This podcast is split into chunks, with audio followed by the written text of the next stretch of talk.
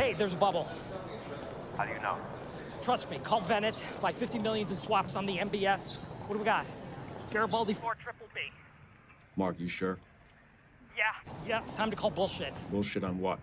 Every fucking thing.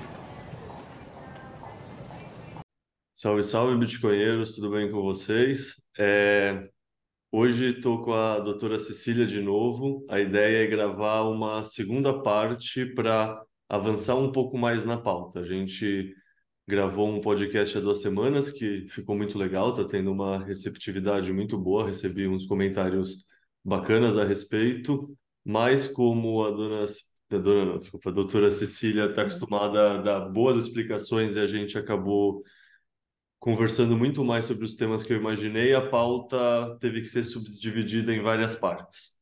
Então, hoje é a segunda parte. A segunda parte, no fundo, é, tem vários e vários e vários e vários temas separados e a ideia não é necessariamente acreditar que a doutora Cecília é necessariamente uma especialista em tudo, mas, ao mesmo tempo, com certeza você é uma pessoa interessada que tem um ponto de vista menos leigo e vai ter uma visão mais esclarecida, possivelmente. Então, queria começar. Provavelmente vão ser vários temas que não são unanimidades na área da saúde como um todo. Então, queria começar te perguntando sua visão sobre jejum intermitente e jejum de longo prazo. É, eu separei um tempo, inclusive, entre uma, uma encontro nosso e o outro, e busquei meta-análises, tá, gente? O que, que são meta-análises? Dentro dos muitos estudos científicos que existem, vocês têm diferentes graus de evidência e diferentes ah, ah, graus de confiabilidade, de credibilidade das informações encontradas. E é isso que causa sempre muito burburinho, muito ruído, muita polêmica, porque quando a gente usa estudos que a gente chama, por exemplo, anedóticos, o que é uma anedota? Quando a pessoa fala, eu fiz, foi bom, resolveu minha vida, então é bom. E a pessoa chega, a, a, ouve isso e fala, então é bom, então é sempre bom, porque fulano fez, então é sempre bom. Isso é uma anedota, isso é um caso único. E a ciência não se construi em casos únicos, tá bom, gente? Então, você tem que procurar estudos que tenham visto muitas pessoas em muitos lugares, é, com o máximo de isolamento de possibilidades, porque quando você fala, por exemplo, um jejum intermitente, quais são os fatores confundidores e os vieses que as pessoas têm com isso? Normalmente, quem faz um jejum intermitente tem uma ideia é, para aquele, tem um objetivo de fazer aquilo. Ninguém faz jejum intermitente porque, sim, né? Seja um objetivo religioso, que algumas pessoas fazem jejuns intermitentes por motivos religiosos, ou porque quer perder peso, ou acha que vai ter mais disposição, é, acha que vai melhorar o, o, os parâmetros de saúde laboratoriais, é, que vai melhorar o colesterol, que vai melhorar sei lá o quê. Então, quando você faz isso, você tem um objetivo, certo? Normalmente esse objetivo é para te melhorar, certo? Então, normalmente o jejum intermitente não vem sozinho, é uma pessoa que, se ela vivia comendo, beliscava o dia inteiro, comia uma certa quantidade de coisas, normalmente não é uma, uma, uma alimentação diária muito boa, quando ela faz esse jejum, ela planeja o que ela vai comer. Quando você planeja o que você vai comer, as chances de você é, comer menos besteiras, contabilizar melhor as calorias que você come no dia, aumentam. Então, muitas pessoas têm benefício pelo jejum intermitente simplesmente porque colocaram um pouco mais de disciplina na vida delas. Agora, os estudos, as meta-análises fazem o quê? Elas reúnem vários estudos que eles selecionaram por bons estudos, ou seja, um mínimo de fatores confundidores para você chegar a algo que seja o mais próximo possível da verdade, e você põe todos eles ali elencados e fala: olha, Desses 20 estudos que a gente usou nessa meta-análise, 10 eram bons de acordo com esses critérios aqui e puderam ser uniformizados. Então, analisando esses 10 dos 20, a gente chega nessa conclusão. Três meta-análises eu olhei para poder trazer uma resposta boa para vocês, porque não interessa vocês minha opinião, interessa que eu traga uma informação boa. Então, é, em jejum intermitente serve bem para perda de peso. Tá? Em meta-análises percebem que há efetivamente uma perda de peso maior no jejum intermitente do que simplesmente uma dieta restritiva de calorias. Tudo bem. Agora, colesterol, jejum de é, glicose de jejum, qualquer outros parâmetros de, de saúde metabólica, não há diferença significativa. Então, você não precisa se sentir obrigado a fazer uma, uma dieta de jejum intermitente. Uh, faça se é algo que você se adapta bem, porque é uma ferramenta. Nem todo mundo é prego, então nem sempre martelo resolve. Se para você é bom, porque você consegue controlar a tua alimentação, tua rotina, é, se sente bem disposto e isso te leva ao objetivo que você estava procurando, perfeito, continua. Agora, os jejuns prolongados, eu não sou uh, a favor. Tá? Jejum, a, a bem da verdade, é qualquer período entre uma refeição e outra. Se você vai para um bloco de cirurgia, tem procedimentos que precisam de jejum de duas horas, de quatro horas, seis horas, oito horas, vinte e quatro horas, enfim. É, então, jejum é qualquer tempo entre uma refeição e outra. E todo mundo faz jejum porque deita e dorme. Você dorme quatro horas por noite, você faz ali, sei lá, cinco, seis horas de jejum entre a sua última refeição e a próxima. Todo mundo faz algum jejum. E isso é importante também porque faz parte do nosso ritmo circadiano. Tem períodos em que é melhor a gente estar sem comer e outros que é melhor a gente se alimentar dia e noite pela, pela nossa variação hormonal. Mas é, utilizar esse período de jejum mais prolongado como uma ferramenta de alimentação mais saudável pode ser feito ah, nas dietas mais comuns que eu vejo, assim, 12 horas de jejum é um, um horário tranquilo de se fazer, que não vai trazer bem, é, prejuízo. É, algumas pessoas vão um pouco mais ao, além e fazem 14, 16 horas eu já acho que é forçar a barra. Por quê? Uh, por mais que isso te traga um benefício de perda de peso, que é a única coisa que é realmente uma vantagem do jejum intermitente, você uh, não se beneficia de forçar teu corpo a fazer aquele jejum todo. E se você é uma pessoa fisicamente ativa, você também uh, precisa ajustar esses períodos de jejum com os períodos do teu exercício físico, para você poder ter melhor resposta. Então é isso. Tá. Primeiro, eu vou falar que eu achei muito bom a sua abertura, seu começo, falando essa questão de a importância de ser uma meta-análise versus estudos e estudos anedóticos. Eu acho que muita gente não entende a nuance do que tudo isso significa.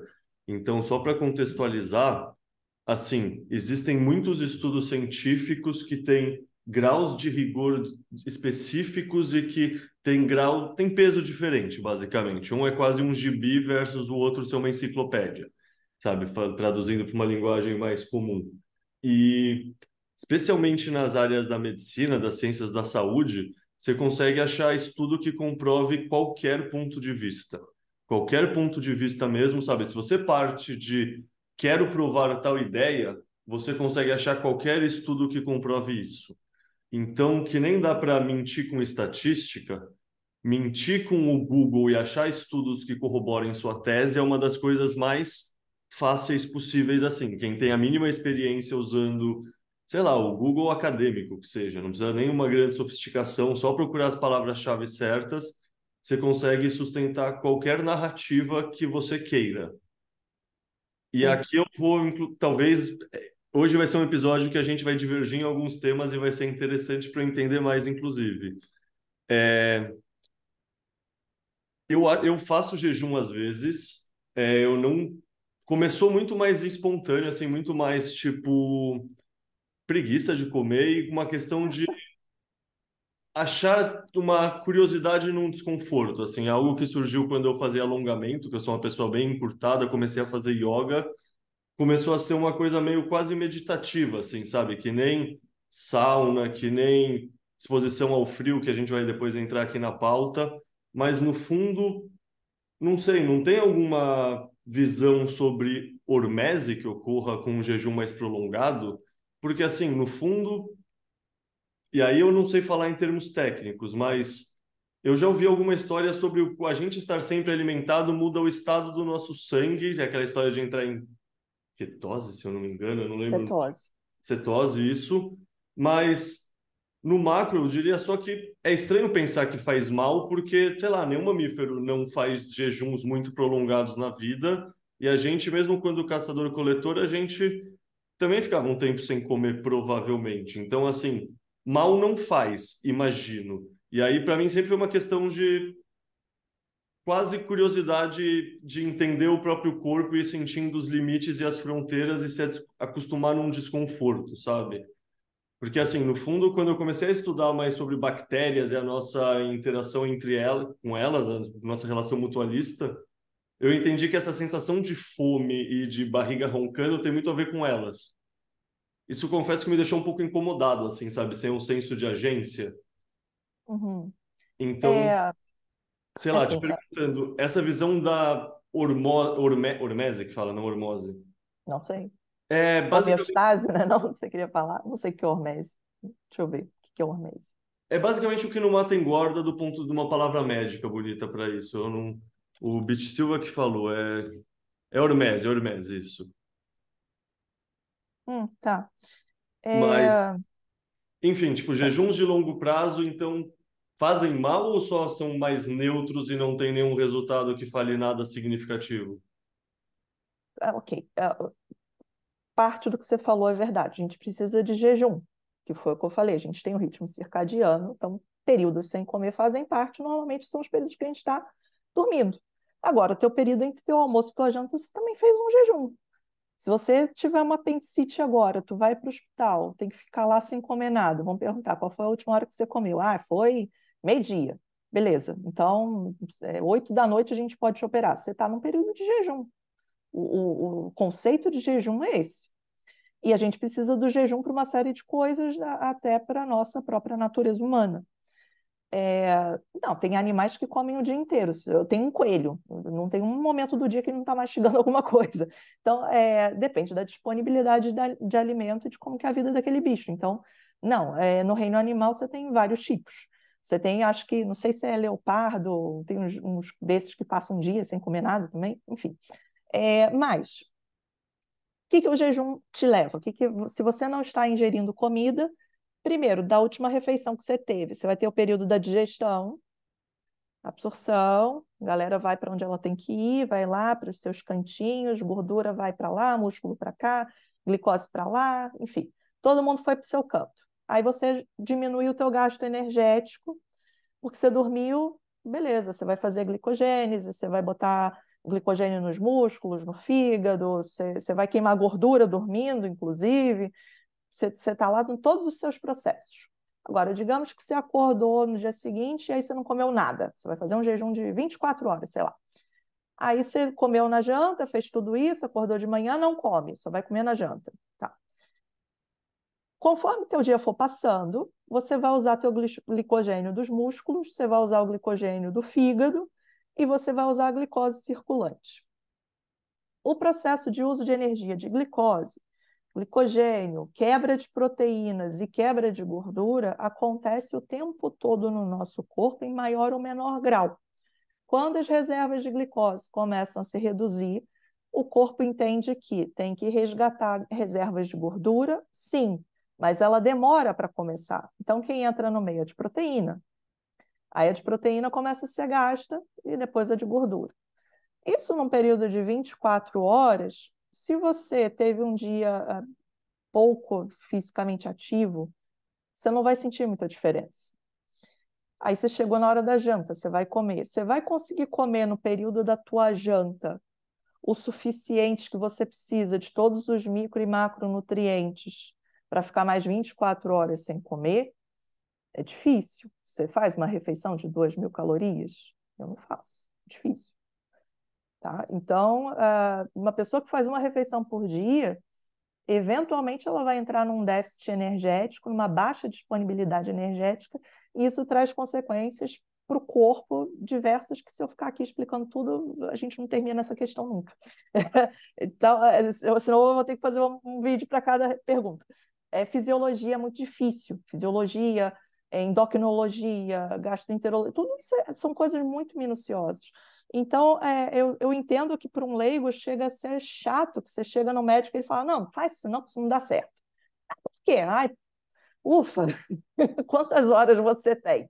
Então, entendam que as respostas metabólicas de gastos de energia vão precisar que sejam repostas essas, calori é, essas calorias, não, esses nutrientes, e é difícil, quanto maior o teu tempo de jejum, mais difícil você recuperar aquilo sem que você tenha tido uma perda de massa muscular, de massa estrutural. É, um, um, alguém estava me perguntando um dia, tinha, eu não sei quem viu, tem um meme lá daquele, daquele médico que faz a cirurgia dos superobesos nos Estados Unidos, e a mulher não queria comer a comida do hospital. Ah, vou passar fome. Ele, não, você tem comida aí para você não morrer, sem, você pode ficar sem comer três meses, que você tem gordura para tudo isso. Aí perguntaram, ah, é verdade, Cecília? Eu falei, não, não é verdade, por quê? Justamente, você consome glicose, você consome proteína e você consome gordura juntos. Ela não vai gastar só a gordura até ela ficar magra. Senão era muito fácil, né? Vou, vou te internar aqui três meses, você não come, que você sai magra, enfim. Não existe isso. Por que, que não existe isso? Porque ninguém nunca pensou nisso antes? Não. Porque ela vai consumir proteína, e se vocês pensam em consumo de proteína é, por perda do, do teu bíceps, que você vai ficar fraco, que você vai ficar molenga, não. Você vai consumir proteína da parede do teu intestino, da parede do teu coração, pulmão, rins, tudo que tem proteína no teu corpo vai ser consumido e você vai morrer por falência dos teus órgãos internos. Então, é, jejuns prolongados podem causar fragilidades no teu corpo todo, na medida em que é difícil uma pessoa que come uma vez no dia só e, e se sente super bem, é difícil ser sustentado sem repercussões fisiológicas. Agora, se você fica 12 horas sem comer e depois você come, tá ótimo. Segue em frente, 14, que seja, 16, hum, tá. Agora, se você pegar o final desse teu jejum e for para a academia malhar, você não vai ter resultado, vai ser por, uma porcaria. Outra coisa que você falou foi a cetogênese. Cetogênese, ela ocorre quando você diminui a disponibilidade de glicose no sangue. Glicose é a nossa preferência energética. Quando ela não tem, a gente começa a quebrar proteína e gordura e entra em metabolismos que produzem mais ureia, e isso leva a gente ao estado de cetogênese, que uh, é, um estado que facilita, por exemplo, tratamento de diabetes tipo 2 ou perda de peso.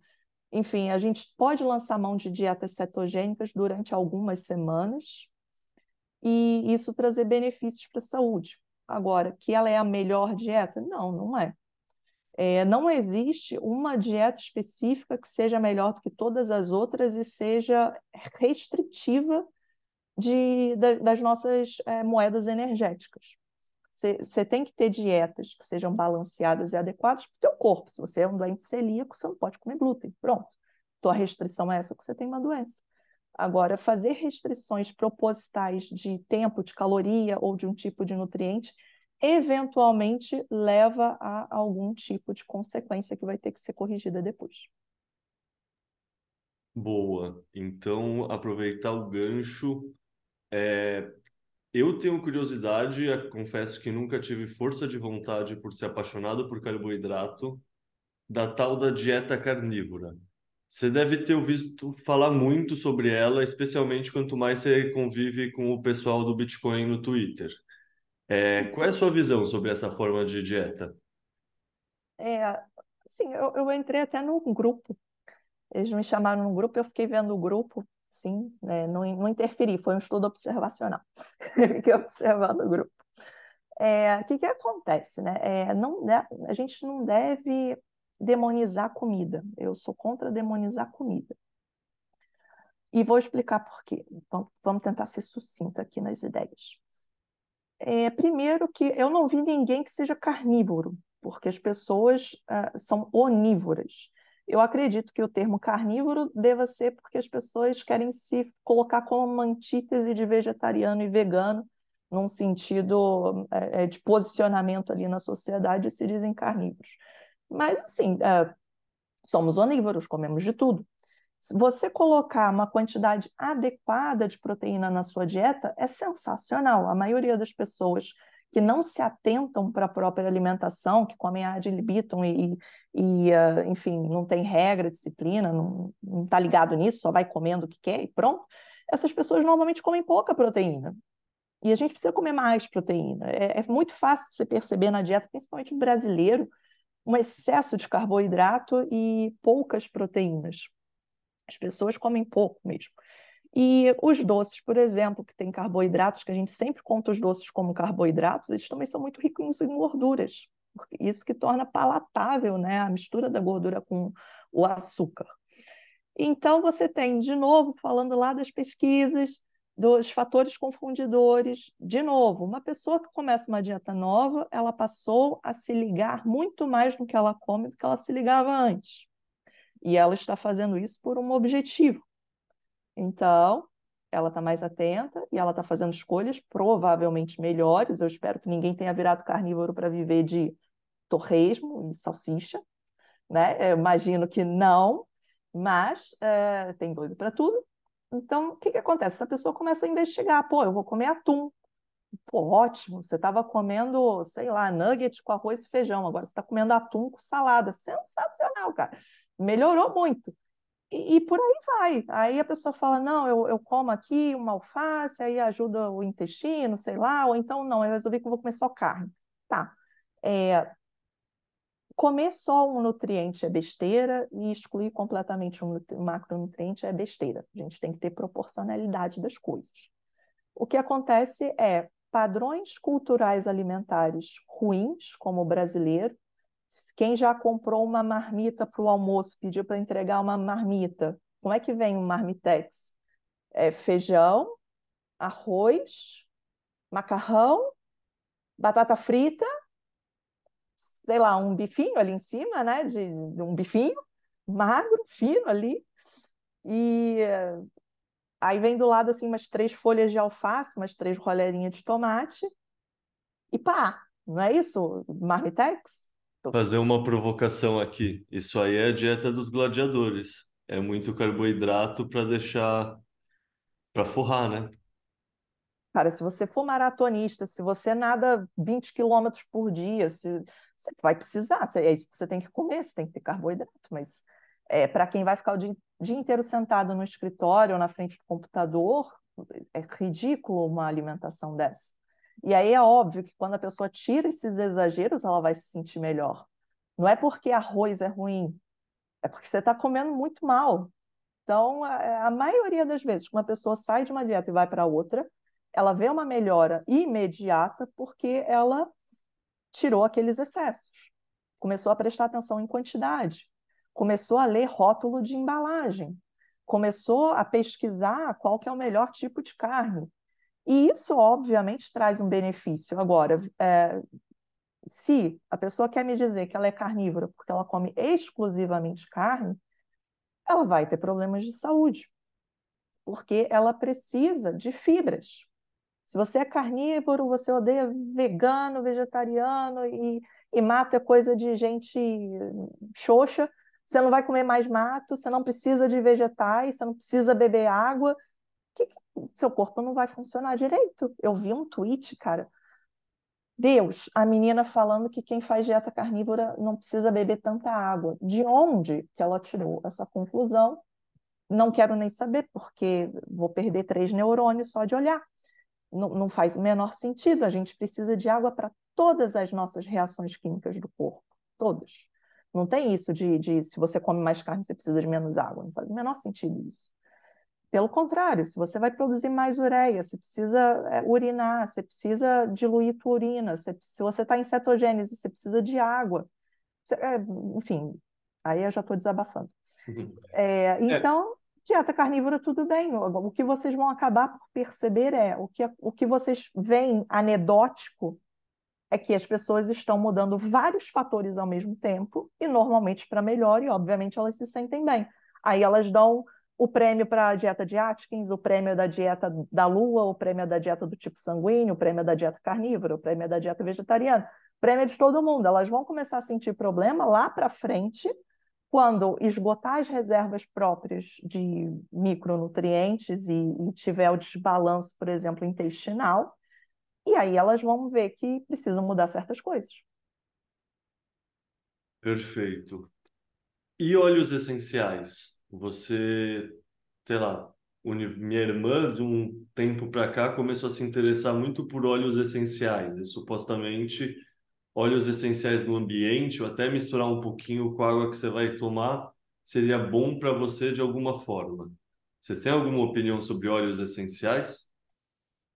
Tem, tem meta-análise de óleos essenciais de lavanda aliviar a dor e ansiedade de pacientes internados. Uh, agora, óleos essenciais, você pode fazer óleo essencial de trocentas coisas, né? Então, assim, não, não tem evidência ali científica de pronto para eu falar, uh, porque, assim, minha opinião, se é para eu gastar dinheiro em coisas, eu prefiro gastar dinheiro em coisas que eu tenha respaldo da, da eficiência. Ah, pode ser, tem gente que gosta, tem gente que não gosta. Cara, está cheiroso, você ficou feliz, Show. Agora, isso não é substitutivo das coisas que têm evidência de que funcionam direito a longo tempo. É, vai, vai fazer mal você ficar cheirando lavanda em casa? Não, deixa lá o teu óleo essencial de lavanda. Eu não, eu não sei quais que são uh, possíveis de serem ingeridos ou não, tá? Não sei se sua irmã está fazendo besteira ou não, mas... É possível, é, eu... conhecendo ela é possível. Pode ser, não sei, mas assim, florais de bar não tem evidência de, de, de, de que sirva para nada. Aromaterapia tem só de, de, de lavanda, só cheio de lavanda, de outras coisas não tem. Mas entra naquilo, até efeito placebo é efeito. Se você tem uma vozinha que gosta do cheiro de sálvia e ela fica mais tranquila, se tem um cheirinho de sálvia e ela dorme bem, porque fala que afasta os espíritos malignos, deixa o óleo de sálvia da mulher em paz. Por quê? Faz mal? Não. Então, se ela está feliz, deixa. Eu não fico também xiita, querendo que todas as pessoas tirem tudo que não tem evidência. Desde que não faça mal. Desde que ela não fale que vai parar de tomar o remédio dela para esquizofrenia, porque vai só cheirar sálvia. Então, não tem problema. Perfeito. É, e a questão de exposição ao calor e ao frio? Imagino que aí na Europa o pessoal já tem ouvido falar mais aqui no Brasil de Wim Hof, é, questão de frio, banho gelado e sauna também. Você tem opinião sobre o assunto? É, assim, eu, na minha área, né, de esportiva, a gente usa mais no sentido ou de desidratação, pré-pesagem para algum campeonato, né? Sauna a gente usa, banho de sais, é, andar no frio. E a gente usa isso numa medida de desidratação física, né? Por exemplo, se você tem um antidoping, você não pode usar diurético. Para bater peso, você tem que desidratar de algum jeito, então uso. É, frio e calor para, por exemplo, tratamento de dor, inflamação, a gente já sabe que, o, que é desbancado, né? O protocolo Rice, botar gelo em, inflamação. Cientificamente falando, não faz diferença agora para o desfecho. Agora, alivia a dor na hora, é, ajuda, por exemplo, a aliviar a dor um escaldapé. Agora, se colocar em câmaras frias, é, banhos frios, pular naqueles lagos congelados, é, não tenho noção se isso realmente funciona ou não, e o quanto, e especificamente o que, ou se melhor que outra coisa. É, não acho que seja uma, o tipo de coisa que você deva se colocar em risco, né? Assim, ah, é, você correu o risco de uma desidratação grave, uma, uma hipertermia, uma insolação, hipotermia, não compensa, é, se, se, você está fazendo uma coisa para melhorar a tua saúde, ela não pode colocar a sua saúde em risco. É, é melhor tirar o, o óleozinho lá de lavanda. Mas é, não uso de rotina, não tem pacientes que façam. É, uso calor e frio nessas medidas, quando eu preciso manipular hidratação para é, bater peso de campeonato e alívio de dor, só não, não recorro a essas coisas e acho assim, se Pode ser que tenha ali, faz sentido, vasodilatação depois, rebote do frio, mas não, não é uma coisa que seja muito uh, estabelecida na medicina. É, estabelecida na medicina, querendo ou não, acho que metade dos temas que a gente está falando aqui com certeza não vai ser estabelecida. É sempre essa questão meio. Olha, dieta cetogênica a gente usa, sim, principalmente para diabético, obeso. Tem coisa que a gente usa. Mas é aquilo, né? Para chegar na mão do médico, normalmente foi porque as coisas não médicas ou deram errado ou não são suficientes. Eu sempre tento recorrer o máximo possível a não precisar de tanto remédio ou tirar o remédio o mais rápido possível. Mas até hoje eu não vi ninguém que eu falasse assim, ah, isso eu vou enfiar você numa câmara criogênica e aí vai resolver tudo. Não tive um paciente assim. Justo. É, é caso anedótico, né? Mas o Wim é um negócio, não sei se você já viu coisa dele, tipo documentário dele, tem um documentário de vários minutos, tem estudos científicos que fizeram com ele, mas eu não sei citar e reproduzir. É uma coisa que me pareceu crível, mas ao mesmo tempo é um negócio que tá engatinhando, sabe? É que nem, sei lá, tipo, tava a pesquisa, sei lá, de cannabis ou de psilocibina há 10 ou 5 anos atrás, sabe? É uma coisa que com certeza ainda não está sendo muito falada, eu diria. Assim, ele, ele e algumas outras pessoas que fazem coisas assim muito fora do comum, elas costumam ser convidadas para estudos, né? Aí eles colocam para fazer VO2 máximo e calcular o calor, não sei o quê. E aí eles vão estudando essas pessoas para chegar a mais conclusões só que aquilo, você estudou uma pessoa, você viu aqueles fenômenos naquela pessoa, até você conseguir replicar isso em outra população, é, é organizar né, o estudo daquele fenômeno, chegar a uma conclusão e poder uh, sugerir isso como um, uma coisa boa, demora, demora. Eu, eu não acho assim que a gente tem que falar que é tudo pé grande, mentira, tudo escondido, mas é, é difícil você ver uma pessoa que faz um negócio e dá certo e você falar, vamos todos fazer. Eu, esse pulo é, me incomoda, porque a gente sabe que é muito fator diferente para você confirmar que isso vai funcionar. E aí, ai, fiz e gostei muito, me senti super bem. Tá, e de novo, e o efeito placebo? Você se sentiu super bem porque você saiu sentindo a balinha de mentos depois que você saiu da água fria? Foi porque depois deu uma relaxada, porque você teve que queimar caloria pra cacete para se esquentar de novo e aí deu sono?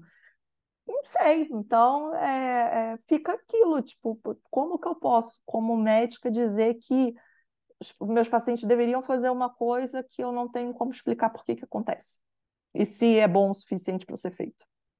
é, tem muito viés de confirmação, né? E querendo ou não, o, a pessoa que testou e não, sim, não gostou, sentiu errado, ela fica mais sem graça de falar, né? Tipo, ninguém vai na cartomante e fala quando deu errado, só fala quando dá certo. Tipo, eu não lembro que livro eu li isso, mas achei um exemplo muito bom, que é tem 100 pessoas no navio, o navio naufraga naufraga. Conseguem salvar 10 pessoas. Essas pessoas falam que elas foram salvas porque elas rezaram e Deus salvou elas. Você não sabe se as outras 90 pessoas rezaram ou não. Tipo, não dá para assumir que porque elas rezaram, Deus salvou elas. Quer dizer que as outras não rezaram ou quer dizer que as outras rezaram e não foram salvas? Tipo, não, você não tem outra parte da informação que é muito importante também, né? É muito fácil enviesar os próprios dados. Exatamente, é exatamente isso. E aí é aquela coisa, eu posso replicar isso para qual população para eu poder diminuir risco? Quais são as populações que eu posso fazer que eu não posso fazer? Por quanto tempo? Com que frequência? Como que eu prescrevo? Eu não prescrevo, eu falo, olha, deixa o cara lá fazendo, deixa a galera lá do, do Discovery filmar, deixa a galera lá do, do, do MIT, do, do Harvard, deixa eles darem uma olhada lá e, e aí depois a gente faz alguma coisa a respeito. Mas é, isso eu fico muito desconfortável justamente por esse tipo de coisa. É, você não tem como medir, você não tem métrica para isso. Tá. É, agora, para contextualizar, vou contar uma história. eu sempre cresci indo para sítio, né? Tipo, minha família tinha sítio no interior de São Paulo, depois interior de Minas. Eu cresci literalmente tirando leite da teta da vaca, com, tipo, direto na caneca e tomando direto. Para mim, isso sempre foi a melhor versão possível de leite, tipo, na minha concepção, assim. Tanto é que na minha família, até hoje, quando eu vou para o sítio, eu pego uma parte do leite e nem fervo. Aí faz um tempo, sei lá, se um mês atrás, uma coisa assim, teve uma, um post que explodiu no Twitter nesse lado mais sobre alimentação, justamente falando sobre leite cru. E aí eu descobri que muita gente tem coisas contra o leite cru, muitas pessoas têm coisa a favor do leite cru, e isso, inclusive, é um assunto. Eu nem sabia que isso era um assunto, para ser bem sincero. Tipo, para mim era um não assunto. Para mim era, bom, eu já testei empiricamente. Se eu tomo leite depois de ferver, ele afeta meu intestino de uma maneira mais forte do que se eu não ferver, ele fica tranquilo, assim, sabe? Ele não tem efeito nenhum. Depois de fervido, ele afeta. E eu sempre achei esses leites muito superiores de qualquer leite é, longa-vida, tipo A, tipo B, tipo C. Mas eu nunca tinha parado para pensar muito no leite. Eu entendo, pensando agora racionalmente, que tá, tem os coliformes fecais do estábulo, a vaca às vezes está fazendo xixi e cocô ao mesmo tempo. Então, não sei, queria só levantar essa bola e perguntar a sua opinião sobre leite. Tá. É, estudos também, né, nessa, nessa mesma linha, mostram que leite cru aumentou a produção de interleucinas, de anticorpos, diminuiu, é, não lembro se foi incidência ou se foi intensidade de alergias respiratórias, é, remissão de asma, enfim. Tem isso. E as pessoas se pegam nisso para pular para a conclusão de que leite cru faz bem para a saúde. Leite cru, antigamente, era muito pior porque você não tinha a mesma qualidade de produção de leite que você tem hoje. Se você for lá naquelas uh, fazendas industriais, né, para se dizer, de vaca, é, é tudo higienizado, eles tomam cuidado danado com o circuito né, da remoção do leite até chegar não sei o quê. Por quê? Porque se estragar o leite, eles perdem produto, horas. Então, eles têm que ser eficientes e quanto menor a contaminação, é óbvio que é melhor para a venda. Ou seja, a gente tem um bom padrão de higiene hoje dessas vaquinhas. E até as vacas, que são domésticas, digamos assim, caseiras. É, quando é você, né, sua família, que cuida da vaca, que limpa o estábulo, que vai lá, é, lavou os negócios para fazer o leite, você sabe como que foi esse procedimento. Agora, eu vejo muita gente falando de leite cru, leite cru, leite cru, que eu duvido que já viu uma vaca ao vivo. Qual que vai ser o teu acesso a essa vaca? Você vai comprar de alguém. Como que você vai comprar de alguém? Esse leite vai vir o quê? Eles vão colher às cinco e vão te trazer às seis?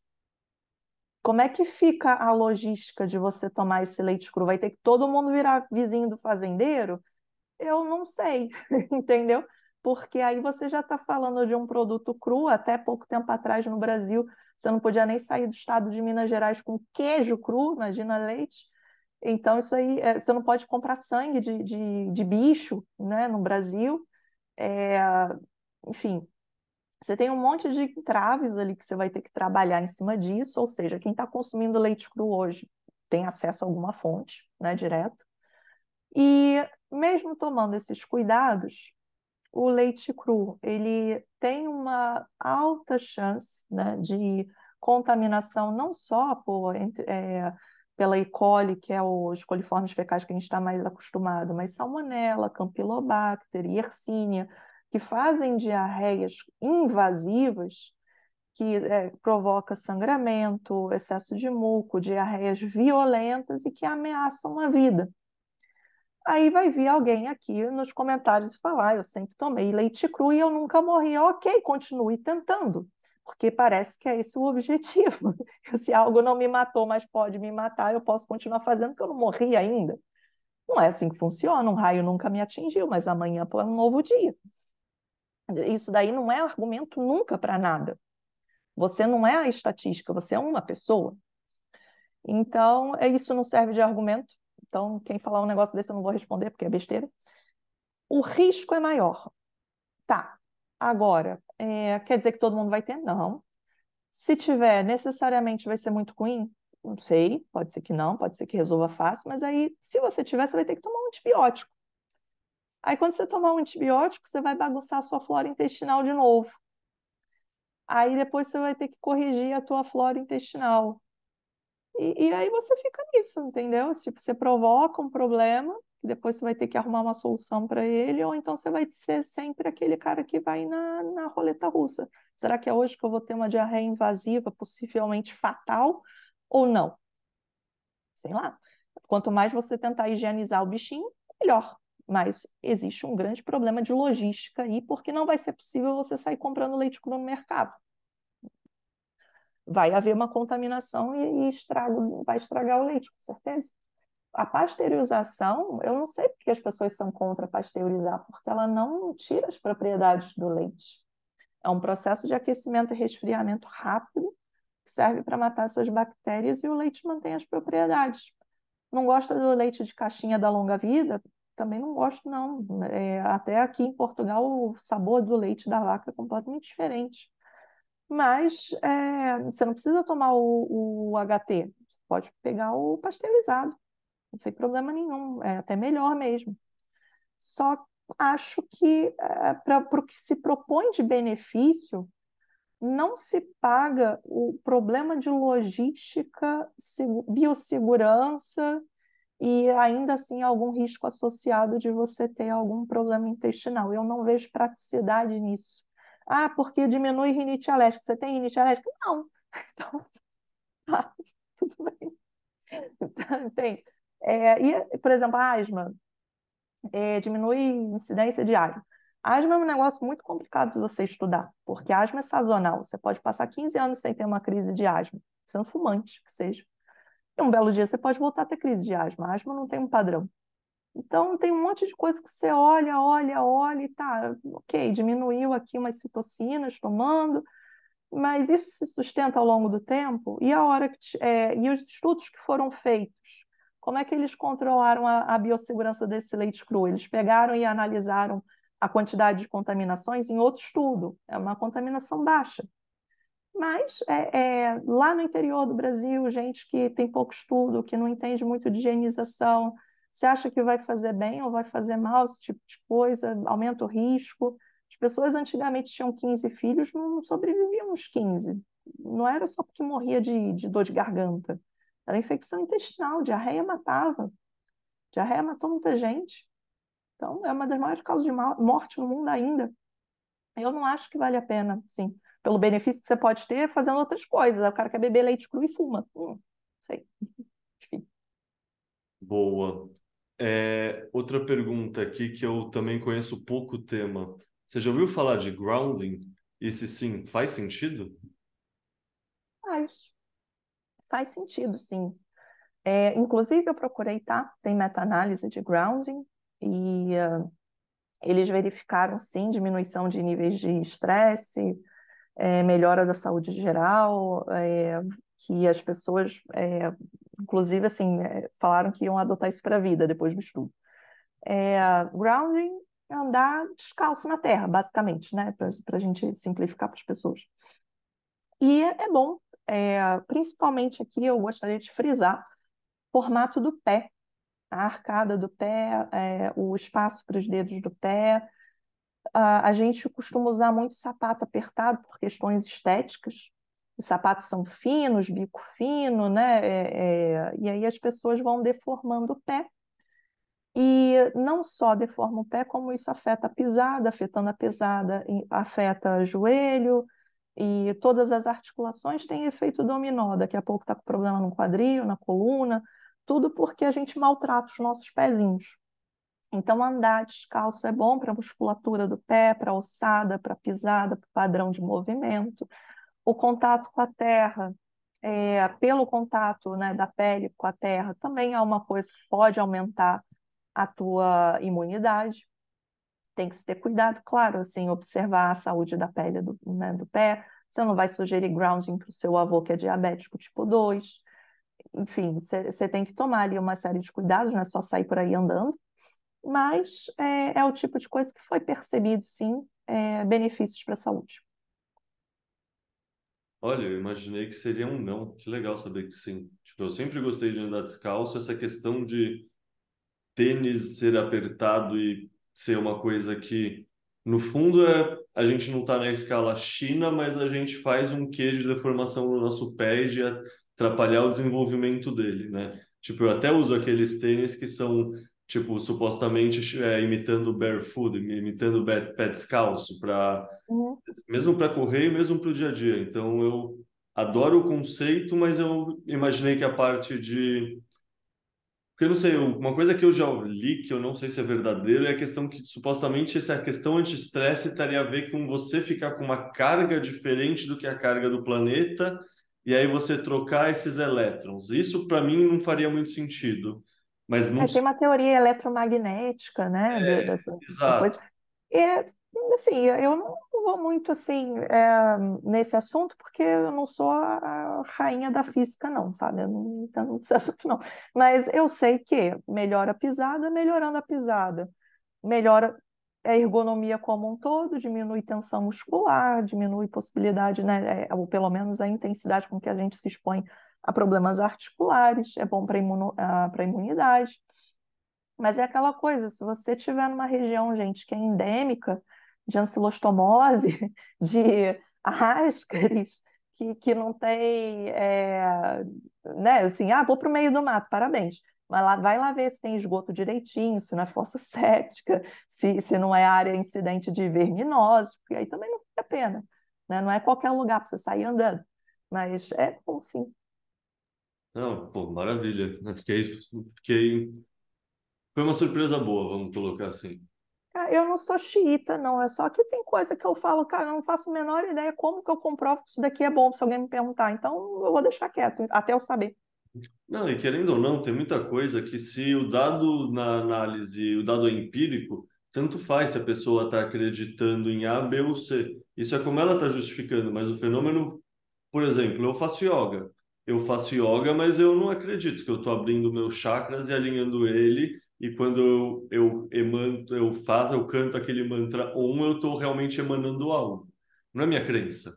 Mas eu faço yoga porque para mim o alongamento e a parte muscular faz sentido. E tudo bem, você não precisa acreditar em 100% para pegar a parte que é útil e que tem um efeito bom no seu corpo no dia a dia, né? Até fazer o OM deles não deixa de ser um treino respiratório de diafragma, de de musculatura laríngea, tipo, façam, sabe? É, essa parte filosófica você pode deixar de lado mesmo. Para quem gosta, ótimo. Mas se não, também não, não é por isso que vai deixar de ter benefício. Você está certíssimo. Boa. Daí uma pergunta que, no fundo, é um tema que eu já acompanhei mais e faz um, bastante tempo que eu deixei de ter um interesse tão do dia a dia, que é a questão da cannabis. Quando eu era criança, assim, tipo, não tinha informação nenhuma, né? Tipo, informação quase zero, meio que cannabis era colocado na mesma categoria da cocaína e do crack, tipo, experimentou uma vez, você vai ter esquizofrenia. Beleza, de uns tempos, na última década, talvez nos últimos 15 anos, o paradigma mudou totalmente, tipo, o Canadá liberou de modo recreativo, vários estados dos Estados Unidos liberaram de modo recreativo, o que significa que teve muito tempo para vários outros estudos serem feitos e a gente ter uma visão mais estado da arte de quais são as consequências da cannabis no usuário. Daí eu queria te perguntar quais são elas. Tá. É, o uso de. É, existe o uso medicinal de canabi, canabidiol, tá, gente? Isso é uma coisa que é uma substância presente na cannabis sativa. Isso é, isso é outro assunto. Mas falando de uso de cannabis recreativo, existe sim, e aí você pode né, ver os estudos todos que existe repercussão psiquiátrica sim. É, hoje no mundo, o, a substância mais, que mais gera prejuízos né, para o ser humano é o álcool. E, e ele é legalizado. Então, assim, acho que falar que algo ser legalizado ou não, a gente nunca deve usar como parâmetro de segurança, tá? Isso é uma coisa que eu acho que é bom deixar para todo mundo.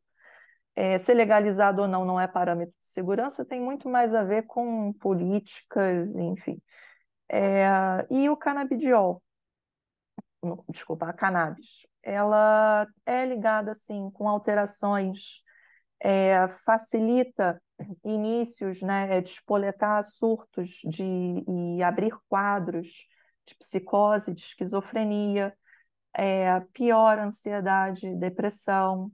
Ao longo do tempo, há piora cognitiva e de, de raciocínio, de, de memória. É, assim, todos esses estudos, a gente acaba é, tendo que selecionar pessoas que usem só isso, para não ter vieses, né? E aí já reduz um tanto a população. E, e, esses estudos eles vão continuar porque a gente tem que ter o máximo de tempo observacional possível para falar. É, a maconha aumenta, é, é, sei lá, é, pode despoletar demência. Você não vai ver isso num cara que fuma maconha há cinco anos. Você vai ver isso nele quando ele fizer 60. E aí é, é difícil de você começar a falar de coisas de muito longo prazo, né? É, portanto, o que se vê desde antes de se, de se legalizar nesses países, mas se vê em hospitais, em alas psiquiátricas, é o quanto que isso está lá na anamnese, na história daquele doente, com doença X, Y, Z, que para de responder a tratamento da doença dele com os remédios X, Y, Z que ele não parou de tomar, e, e por aí vai. Então, é, não é só caso anedótico, não é só caso de uso legalizado aqui e ali, são coisas que a medicina foi percebendo em vários pacientes psiquiátricos. Por quê? Porque eles chegavam lá na aula da psiquiatria, né? Então, por isso que eles percebiam essa parte. Agora, é, fumar cannabis, você tem um prejuízo da parte respiratória até pior do que você fumar um cigarro no aspecto do calor né? Ou não, não, tem aquele filtro igual tem o do cigarro, né? As pessoas amassam aquilo ali e não, não tem nada que bloqueie o calor, assim como é problema com, com charuto, com cachimbo, ou narguilé, é, o, a temperatura com que isso entra na tua árvore respiratória facilita câncer, facilita enfisema, facilita DPOC, é, então tem uma série de malefícios tanto pelo ato do, do fumo quanto pela, pela substância. E aí, assim, é, tem gente que, que usa é, forma comestível, né, para evitar essa parte da árvore respiratória, mas o efeito no sistema nervoso central ainda é o mesmo. Então, o canabidiol é justamente o remédio que eles isolam a, un... a substância que a gente quer que faça o bem e tira o resto, a, a, outra que você falou, da cocaína. É, ela é a mãe do, da anestesia, né? E não sei quem sabe disso, mas anestesia, é, injeção, fazer hack, anestesia geral, isso começou com cocaína. E aí, com o tempo, foram é, isolando ali o que queria, né, do, do componente anestésico, e, obviamente, se parou de usar a cocaína, mas ela é a, mãe da anestesiologia. E, uh, portanto, a gente pega as coisas, observa os efeitos delas e vai tirando o que tem de bom ali para aplicar de forma terapêutica. O canabidiol, os estudos estão crescendo, a gente já tem ali uso para insônia, para é, epilepsia, para o mal epiléptico refratário, né? Então, caminhando. Não, não esperem e não achem que um, uma medicina responsável seria como foi no, nos últimos anos, que acabou de criar um negócio que é dar para todo mundo, né? Então, é, caminha devagar e a gente tem que ir pesquisando e avaliando esses efeitos colaterais possíveis mesmo nas substâncias que são terapêuticas. Agora, as que são recreativas, que vêm com aquele resto todo, tem malefício sim. Boa. É, agora uma que até eu nem sei como contextualizar, vou só fazer direto. Vírus existem? Nem me contextualiza essa. É, eu, eu não sei como é que chegou nisso. Tá, é, mesmo os criadores da Terra plana, sei lá.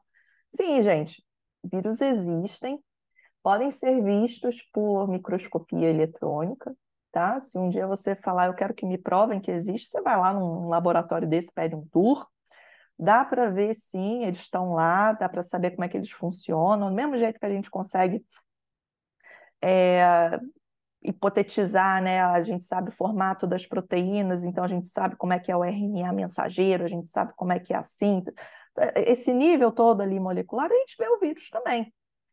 E é, antigamente, né, as pessoas já sabiam que o vírus existia só tinham outros nomes. Você pode chamar de miasma, você pode chamar de rumores, bilis, que era assim que as pessoas se referiam antigamente, porque não faziam a menor ideia como é que uma coisa estava se propagando, como é que alguém caiu doente. É, eram isso, eram os miasmas, eram os, os humores, e uh, as pessoas sabiam que tinha alguma coisa ali. E aí, com a microscopia eletrônica, está lá o bichinho, e aí descobriram como é que funcionam os vírus. Mas sim, gente, tipo, tá bom que tem muita coisa que mentem, inventam e, e e vira bagunça, mas se é para você é, deixar de acreditar em alguma coisa, deixe de acreditar em novidade muito disruptiva. Tá? Coisas que estão bem documentadas, não deixa de acreditar, não. Tem uma heurística que um amigo meu usa, duas heurísticas que eu acho que são muito válidas para isso, que é Cara, se afeta pessoas ricas também, que supostamente são os poderosos, provavelmente é verdade. E se está acontecendo há muito tempo, provavelmente é verdade também. Tipo, sabe, se de... por exemplo, a Lua. A Lua é um desses exemplos que começa a ser contestado e cada vez mais pessoas acreditam que não houve um pouso na Lua. Só que acreditar que não houve um pouso na Lua é acreditar que umas 100 mil pessoas, 50 mil pessoas nos Estados Unidos conseguiram conspirar de uma maneira tão boa a tornar toda essa conspiração um segredo que funcionou. Então, assim, o Estado ao mesmo tempo é hipercompetente e é totalmente incompetente. Tipo, não, não faz sentido ser os dois. Uma então, trabalheira dessa era melhor ter ido, né? Vazaria, vazaria a informação. É, isso, isso é muito complicado porque vem daquela necessidade humana de se sentir especial. É, e aí você gera aquela, aquela coisa de da pessoa querer se sentir em um grupo exclusivo, das pessoas que veem o que os outros não veem, o olho de Tandera, né? Que é, eu vejo tudo, ninguém me engana. E, e aí, assim, é, você pode fazer isso com coisas que são uh, facilmente contestáveis? Não, porque a pessoa vai te mostrar e você vai ter que calar sua boca.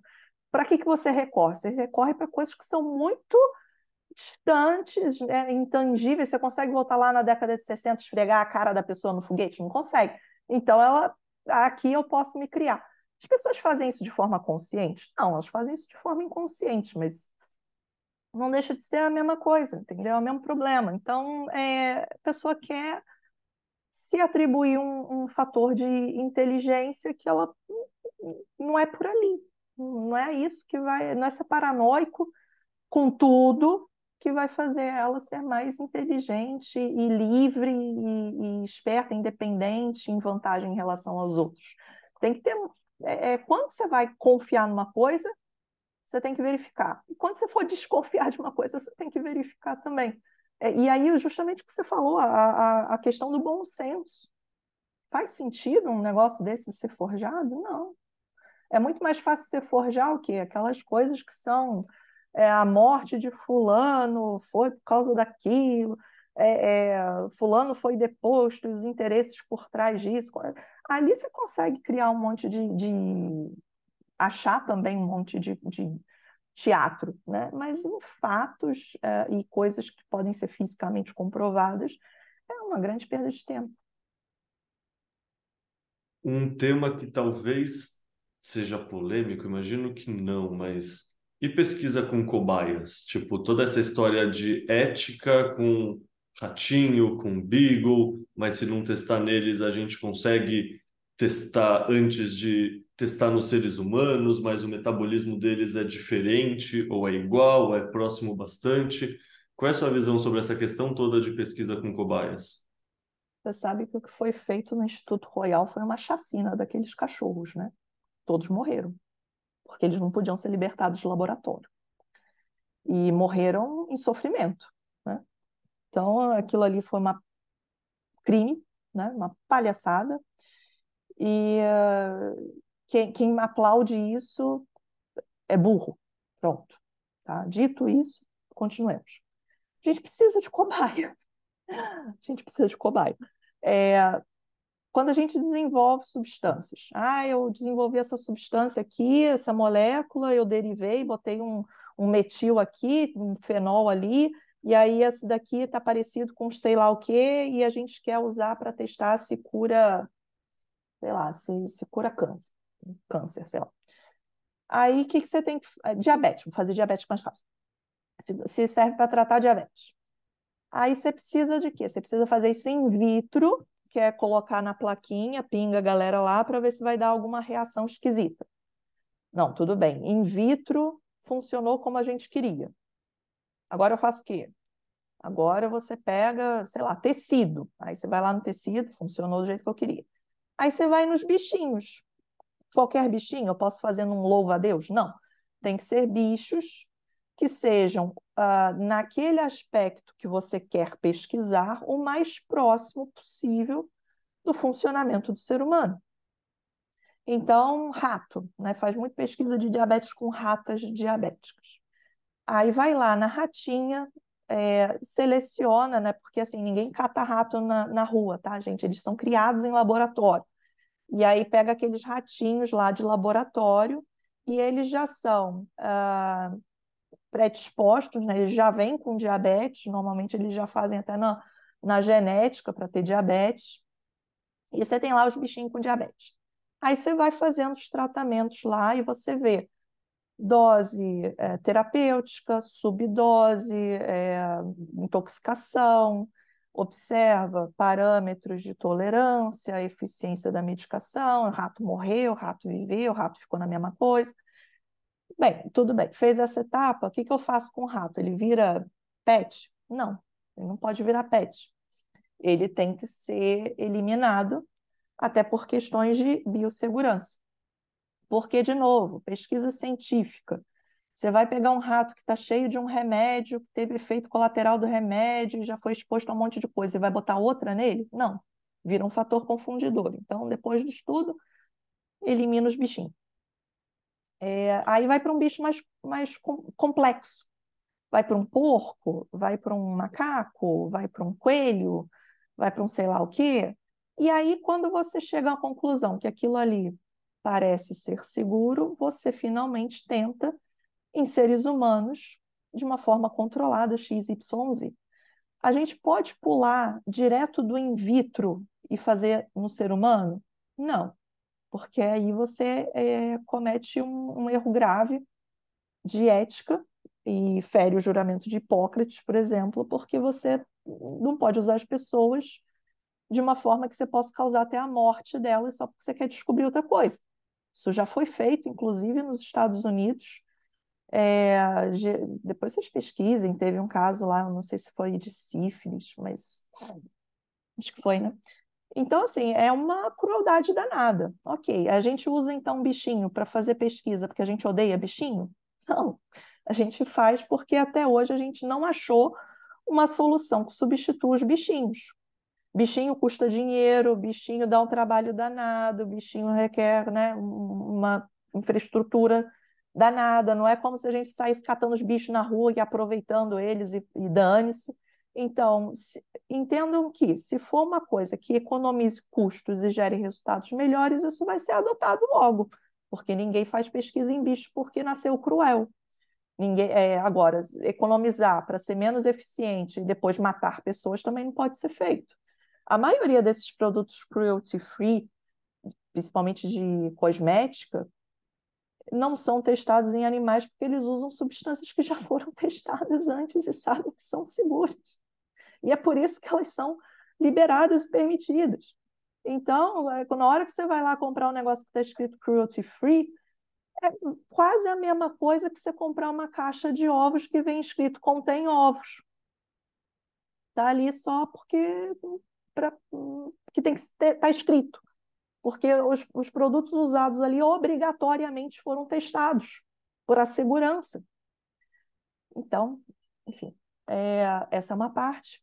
E a outra é: existe, claro, a, a pesquisa ética e a pesquisa que, que, que decorre também assim com uma crueldade desnecessária com os bichos. Eu tive a oportunidade de visitar o biotério do, do Hospital Marcílio Dias, na, no Rio de Janeiro, e os bichinhos eram muito bem cuidados, ambiente muito limpo, tudo muito higienizado. E tem que ser, porque senão você tem aqueles fatores confundidores todos, você perde os bichos, porque se eles ficarem doentes e morrerem todos, você tem que começar sua pesquisa tudo de novo. Portanto, pesquisa em animais não é um açougueiro. É, as pessoas têm que perder essa noção romantizada das coisas e ler um pouquinho mais. É, biomédico não é um bando de psicopata que odeia bicho. Agora, claro que tem coisas que podem ser feitas para minimizar o sofrimento dos bichos, né? É, é, que seja a temperatura, que seja colocar o, o, piso do bichinho mais confortável, o espaço dele. Tudo isso pode ser feito. Tem, tem é, pesquisadores que gastam tempo brincando com os ratinhos para os ratinhos ficarem mais calmos na hora de serem manipulados. É, então, tem muito bem contra o mal nessa história que, que não, não, não vem com a verdade, entende? Então, é, precisa de pesquisa com bichos, é isso, tá? Não é porque inventaram de criar um tecido sintético artificial de, de, do, do miocárdio que vai ser exatamente a mesma coisa que testar num bicho vivo, porque a gente tem uma série de sistemas atuando ao mesmo tempo que influenciam nos resultados. Fisiologia é complicada, é complexa, tem um monte de coisa que interfere. Então, botar ali, ah, agora que inventaram um rim artificial, não precisa mais testar em animal. Mentira, vai ter que continuar. Por enquanto vai. Boa. É, entrando justamente nessa questão, então, de como a medicina é complexa, uma crítica que eu já vi é que a medicina, ou seja, os estudos de remédios principalmente, e também hipóteses diagnósticas, etc., basicamente retratam o homem europeu e americano, porque é onde os estudos são feitos e porque é muito mais fácil você fazer estudos e normalizar para um homem porque ele não tem o ciclo menstrual inteiro. Isso faz sentido ou isso é um exagero?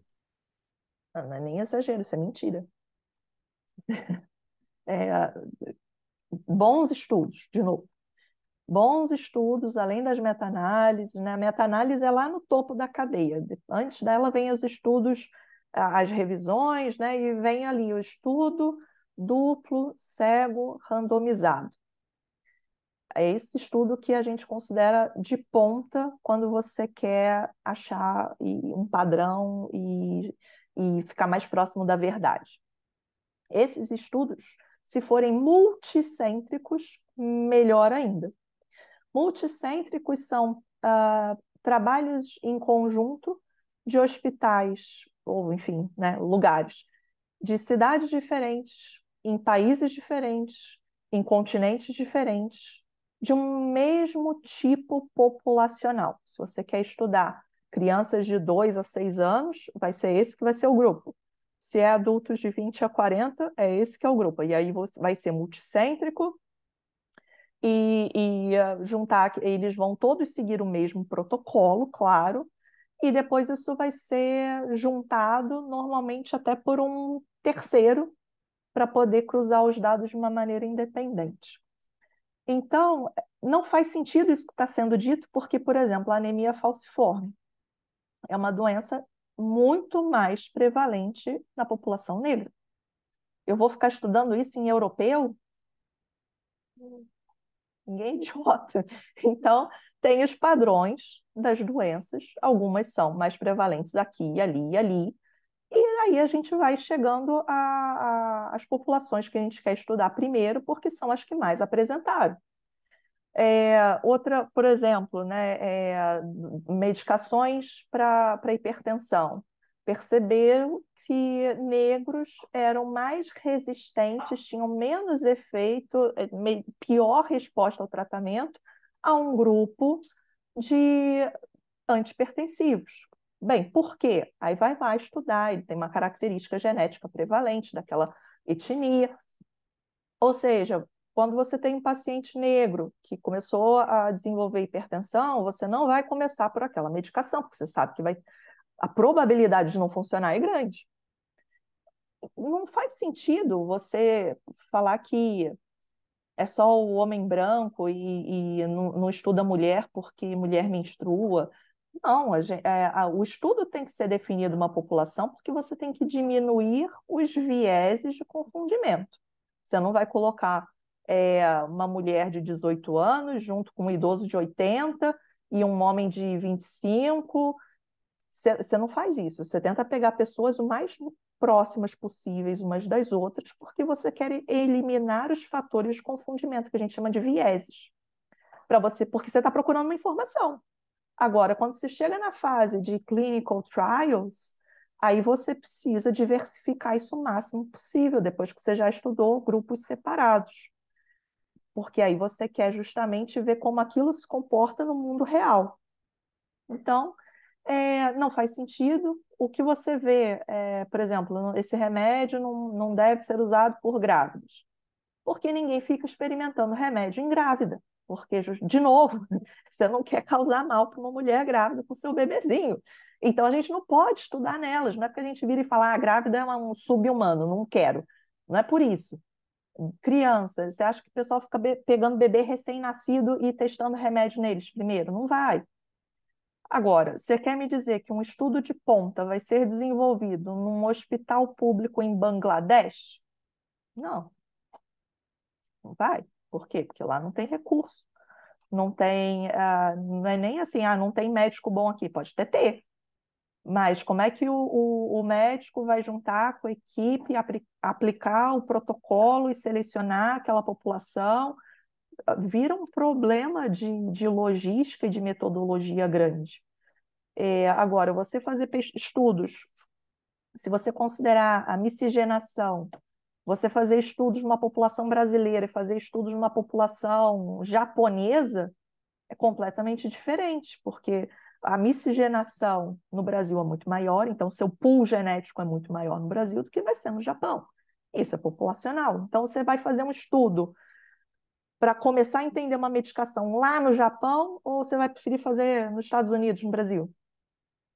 Questão de lógica. Aí depois isso vai se adaptando de acordo para que, que você está usando aquele remédio que você está estudando. Então, besteira. Boa, perfeito. E o que você diz para quem se preocupa em alcalinizar o sangue? Então, sei lá, toma aquela aguinha com limão, esse tipo de coisa. Gente, pH do sangue tem que ser entre 7,35 e 7,45. Se sair disso, você está no hospital doente com um problema.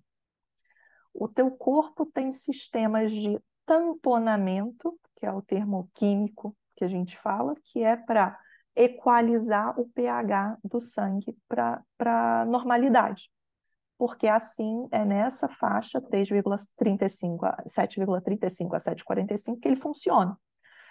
Você não vai conseguir é, alcalinizar o seu sangue é, por alimentação sem você provocar um grande problema de envenenamento antes.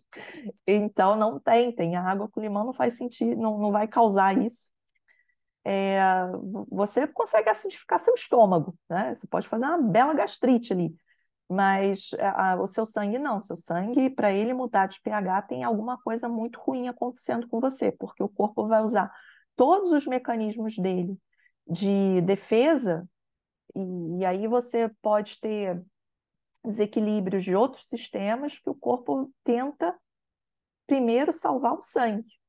Então, se, se você tiver com uma acidose, você está com um problema respiratório importante, ou, ou então você está intoxicado. É, não, a gente não tem acidose do sangue e anda por aí com sangue ácido e morrendo. Nosso sangue está no pH que ele tem que estar, tá, e é por isso que a gente está de pé e vivendo, senão a gente estava no hospital com algum problema. Exceções, né? Pessoas com alcalinização. É, por exemplo, uma pessoa que tem DPOC, ela tem um problema para você corrigir a respiração dela, que, que você precisa, às vezes no UTI, né, fica lá no ventilador uma pessoa com DPOC e o sangue dela está lá alcalinizando e você tendo que corrigir. É, ou então, quando você faz aquela, aquela, aqueles mecanismos de hiperventilação, você vai fazer uma, uma alcalose respiratória. Não é isso que você quer. Você não quer alcalinizar, você passa mal quando você hiperventila. Então, não, ninguém alcaliniza o sangue com limão nem nada. Se você tentar alcalinizar muito, você vai acabar se envenenando com alguma coisa nesse processo. Boa, perfeito. E homeopatia? Qual é a sua visão sobre homeopatia? Você sabia que eu fiz a única universidade, né, a única faculdade de medicina no Brasil que tem homeopatia como matéria obrigatória? A, a Unirio, né, é, o hospital universitário é o Gafre Guinle. E uh, ele era um hospital que, uh, e a universidade, eles foram meio que uh, é, patrocinados pelo Instituto Hahnemanniano de Homeopatia. Então, lá no, no, no campus do centro, o, o campus do centro tem uma clínica, né, uma farmácia homeopática Hahnemanniana e uma clínica, e no Hospital Gafreguin ele tem uma ala de homeopatia. E aí eu fiz homeopatia 1. é, a homeopatia, ela não serve para nada. Ela já não é considerada como medicina em alguns países. E, de novo, né, essas nomenclaturas, é, declarar que uma coisa é especialidade, que não é, isso é tudo uma questão mais é, é política do que qualquer coisa. Mas, é, homeopatia não é, não é medicina. Não, não se diz mais que, que, que é um ramo da medicina. Você pode tratar como né, é, saúde alternativa, etc. Agora, médico homeopata, por exemplo, na Austrália já não tem. Não, não é, não, é, Chegou-se à conclusão, com vários estudos, que nenhum efeito homeopático foi superior a efeitos placebos nem, nem animais, porque animais também fazem efeito placebo. E uh, não, não tem robustez de evidência para suportar a, a homeopatia como tratamento médico, tá? Aí é aquela coisa, tem gente que gosta de ir no homeopata, eu não, não proíbo, mas eu sempre insisto. É, eu não uso, e se deixar de fazer o tratamento porque quer fazer homeopatia, eu não tenho como tratar você, porque eu não posso usar uma coisa que não, não é reconhecida e que já se sabe por muitos estudos que não traz cura, não, não traz tratamento. É, é, igual aquela coisa da, das criancinhas que vai lá e faz homeopatia porque tem muita bronquite. Cara, eu não conheço uma criança que nunca tenha tido bronquiolite, bronquite. A maioria tem, mas até os oito anos de idade passa. A maioria das pessoas, depois dos oito anos de idade, não tem mais problemas.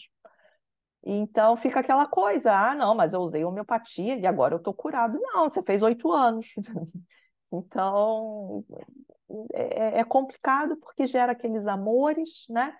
É, mexe com aquelas crenças, mexe com aquela teoria de que se é natural é bom, se não é da indústria farmacêutica malvada é superior mas eh, no final das contas as suas células não ligam. Elas, não estão nem aí para o que está acontecendo no mundo, elas estão reagindo ao que está acontecendo dentro do seu corpo. E aí a homeopatia não, não é tratamento. É, eu cresci fazendo um colégio, né, um colégio alternativo alemão que o pessoal adora homeopatia.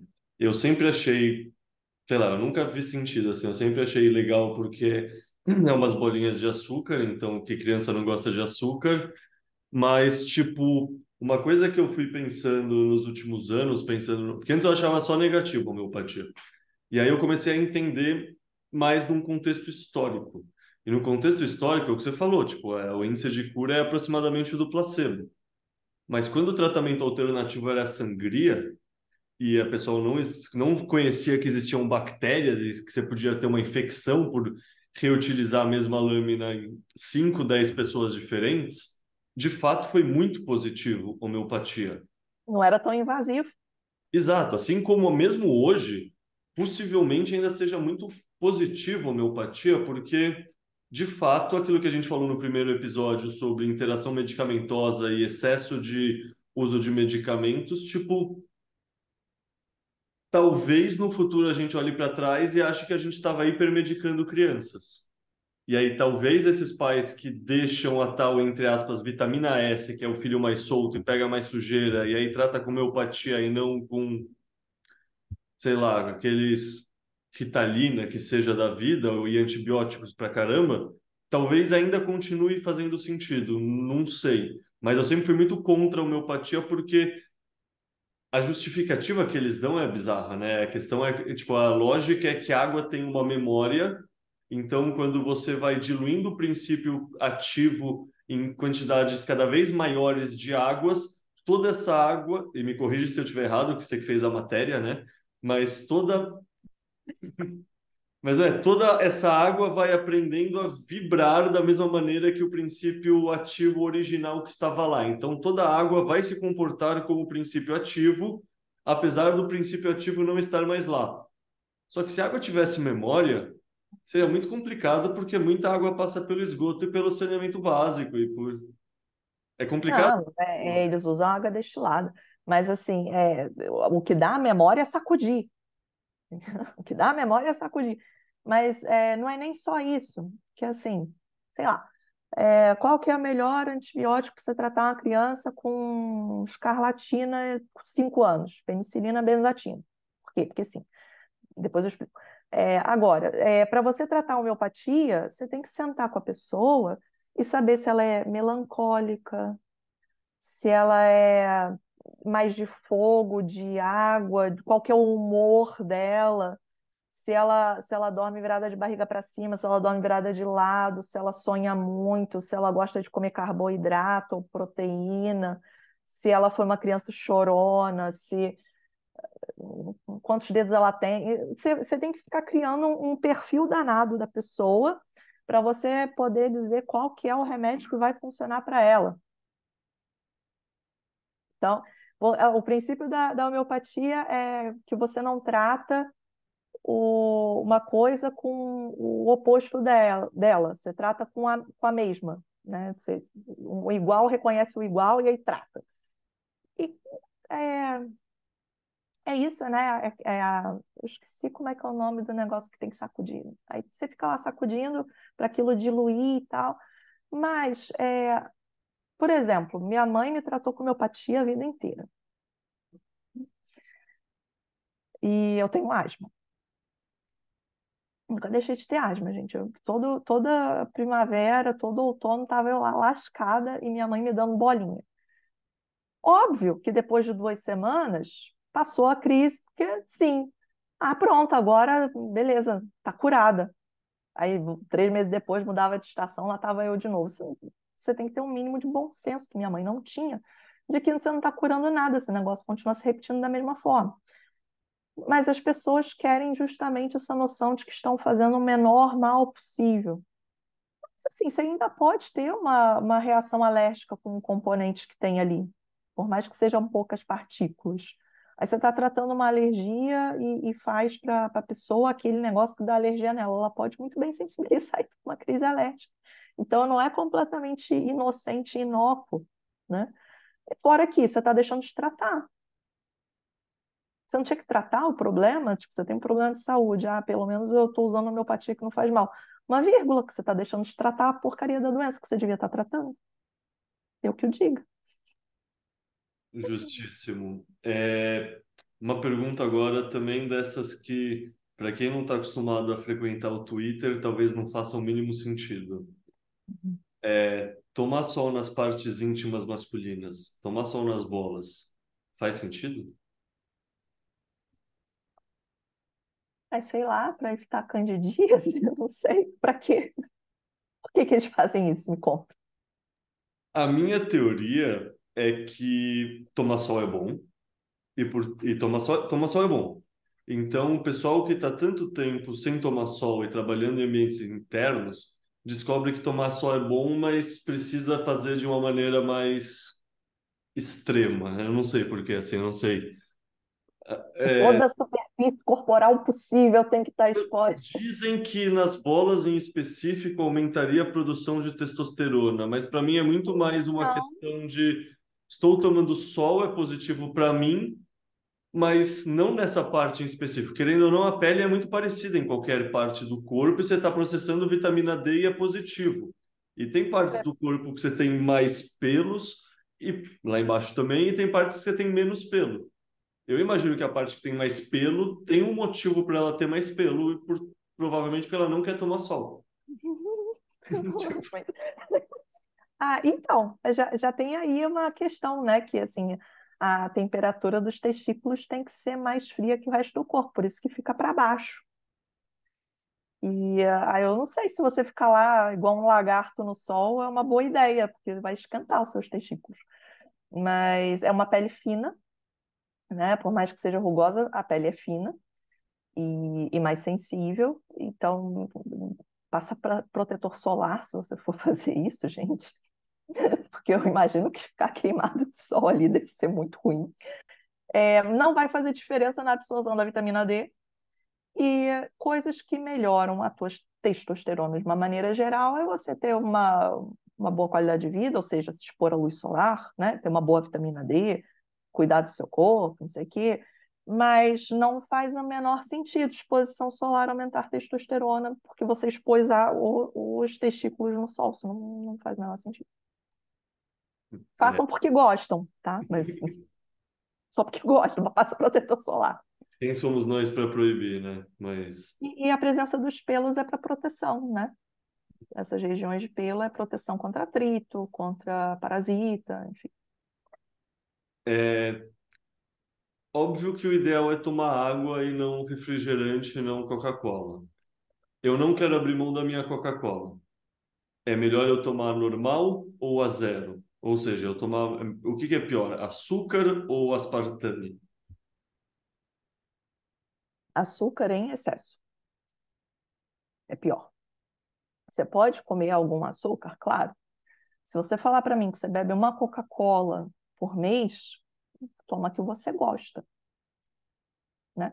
Agora, eu adoro, não vivo sem Coca-Cola e, e, o meu filtro de água, na verdade, é um filtro de Coca-Cola de 20 litros. Né? Então, tem que ser a zero. Até você conseguir vencer esse vício, porque também não é bom beber muita Coca-Cola de qualquer forma. O aspartame, que está dando uma treta danada, é. De novo, né, esses estudos que colocam doses cavalares da, da substância e em animais, normalmente, porque não vai dar dose cavalar para ninguém. E aí o animal, obviamente, tem algum problema. Agora, o próprio estudo de que sugere isso do aspartame, quando você vai olhar assim a robustez dessas evidências, não não está muito clara essa associação nem nos animais em dose cavalar de aspartame que cause câncer, tá? É claro que a gente sempre fica de olho, porque sim, tem sempre que ficar de olho para perceber qualquer mudança populacional, a exposição de algum produto químico, enfim. Mas, uh, você vê, até órgãos da OMS ainda falam que é seguro, e olha que a OMS é a super chita com tudo, hein? Que até 70 gramas de aspartame estaria tudo bem. Então, é, uma Coca-Cola que tem aspartame não, é, não vai ser seu problema.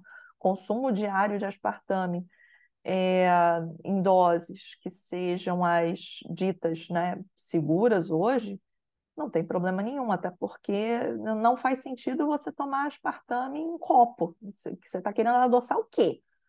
Então, é, é, o uso racional da coisa. E se você precisa tomar um refrigerante, é melhor tomar o zero e uh, tentar evitar, de forma geral, o refrigerante todo dia, né? Tentar beber uma água gaseificada, por exemplo, com uma fruta dentro porque a água gaseificada ela não tem os mesmos malefícios que aquele monte de corante, que os estabilizadores, né, os conservantes. Então, é, invista numa água gaseificada e coloca ali uma rodelinha de limão, deixa a Coca Zero para um, momentos específicos. Eu, por exemplo, quando eu estou 24 horas de plantão, que eu já estou assim querendo bater a testa na parede, às vezes eu me dou uma Coca Zero. É um momento assim de conforto. E eu tomo uma Coca Zero, não tem problema. Agora, se é uma ocasião ou, ou outra e você não gosta de Coca Zero, tome a normal. Não precisamos ser xiitas e abolir completamente a Coca-Cola normal. Tem muito açúcar? Tem, mas se não é uma coisa que você faz com regularidade, não vai ser tão ruim tomar uma. Perfeito. Como sempre, a questão da quantidade é a diferença entre ser um remédio ou ser um suicídio, né? Cara, quer ver, assim, criança que aparece no pronto-socorro com muito vômito, muito diarreia, quase desfalecida. Ah, eu não consigo medicar, eu não consigo dar água, tá muito mal, ele tá péssimo. Eu, você colocou um pouquinho de açúcar na boca dele, pelo menos? Não. Por quê? Porque agora açúcar é mata. Oh, cara, não interessa. Tipo, eu não tô falando que você dá Coca-Cola, mas a criança tá desfalecendo, né? De, diarreia, vômito. Põe uma colher de açúcar e sal na boca dessa criança e vai para o hospital. Mas ela não pode ter uma hipoglicemia. Então, assim, açúcar não é, não é uma coisa que a gente tem que pegar todas as canas de açúcar que a gente vê na frente e botar fogo. Você pode comer açúcar. A questão é ah, de que forma que você consome esse açúcar. Perfeito. Daí uma outra questão que eu confesso que eu tenho bem menos informação que eu deveria querer correr atrás, que é a questão de agrotóxicos e alimentos geneticamente modificados. É, você tem alguma visão sobre eles? Tá. É, agrotóxico.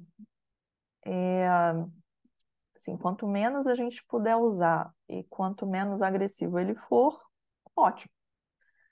Agora, levar em consideração que nem todo mundo mora numa cidade grande, com dinheiro, com acesso variedade e que se a gente simplesmente fala para o mundo inteiro que não se faz mais agrotóxico e ponto, as safras vão diminuir, o acesso à alimentação vai diminuir, o preço da comida vai aumentar e você vai atacar principalmente as pessoas mais pobres, mais necessitadas, né? Então, é uma, é uma, eu acho leviano a gente falar que devia abolir todos eles. A gente tem que continuar estudando para conseguir criar agrotóxicos que sirvam especificamente naquele local, naquele momento, para aquela fu função e que tenham um menor impacto possível nas espécies que não são a praga que você quer combater. Tá? É, isso seria o um mundo ideal. Agora, a outra opção que você tem para tornar as espécies resistentes às pragas, que não é o agrotóxico, é também os geneticamente modificados. Você consegue modificar, sei lá, um pepino para ele não pegar um mofo. Não sei, estou inventando. Aí, é... ótimo. Aí você cria esse pepino e aí daqui a pouco você nunca mais perde as safras de pepino por causa daquele mofo. É, é claro que isso tem que vir acompanhado de, do alimento não se tornar tóxico, tudo mais. Que também as pessoas que são produtoras não querem, porque se as pessoas comerem o pepino e morrerem, ninguém mais vai comprar a porcaria do pepino. Então, é, entendam que as pessoas não são vilões de, de história em quadrinho. Existe o interesse econômico em não matar todo mundo com coisas tóxicas. E modificação genética é algo que é feito desde que o homem começou a agricultura, lá na pré-história. Por quê? Você plantou dois, você tem dois milhos. Um ficou mirradinho com gosto de sola de sapato. O outro ficou bonito, amarelo, suculento, maravilhoso. Qual que você vai replantar? O chechelento ou bom? Digam o bom, o bom. Aí você vai lá e planta o bom.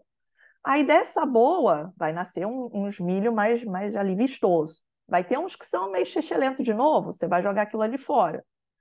Os bonitos, os vistosos, o que, que faz? Usa para plantio. Isso se faz até hoje. O que você faz na, na, na modificação genética é apressar esse processo. Teve uma praga, o milho que sobreviveu, Não é ele que você vai plantar? Você selecionou geneticamente quem era resistente àquela praga. Você apressa essas gerações de alimentos geneticamente. Para resistência à praga, para não ter que usar tanto agrotóxico, sim. Para ele ficar mais suculento, mais bonito, durabilidade antes de estragar, sim, é, é isso que a gente faz. E isso não é um problema. Eu acho pessoalmente errado a gente querer transformar o mundo num museu imutável. Tem planta que vai desaparecer, tem inseto que vai desaparecer, tem bicho que vai desaparecer, tem espécie nova que vai aparecer, que vai adaptar, que não vai. Faz parte da terra. É, é o milho que era mirrado e morria por qualquer coisa, não, eu deixo eu continuar plantando esse milho porque ele existe, senão ele vai entrar em extinção. Para quê? O milho vai embora, vai ficar o bom. Então, é, é, você precisa de, dessas adaptações porque se você quiser ser muito purista, é, é, de novo, você vai diminuir a, a possibilidade de acesso e aumentar o custo e a dificuldade de alimentação das pessoas. Hoje em dia, a gente produz mais alimentos do que a gente precisa no mundo e as pessoas têm dificuldade de acesso por questões logísticas, políticas e econômicas. Mas a gente produz muita comida. Então, a gente hoje não precisaria ter fome no mundo, porque a gente tem uma boa produção. Essa boa produção, então, dá uma margem para a gente continuar testando produtos e, e alterações genéticas que sejam para os nossos alimentos ficarem melhores, mais vitaminados, é, mais resistentes, duráveis, gostosos. Por que não? Boa, perfeito. É, e sobre óleos vegetais, você já ouviu? Essa é uma outra questão que é bastante comentada no pessoal que comenta alimentação dentro do Twitter e pessoal que gosta de Bitcoin, que é supostamente os óleos vegetais fazem muito mal à nossa saúde e tipo uma dieta com o mínimo possível deles é uma dieta sempre melhor. Você concordaria com isso? Todos os óleos vegetais?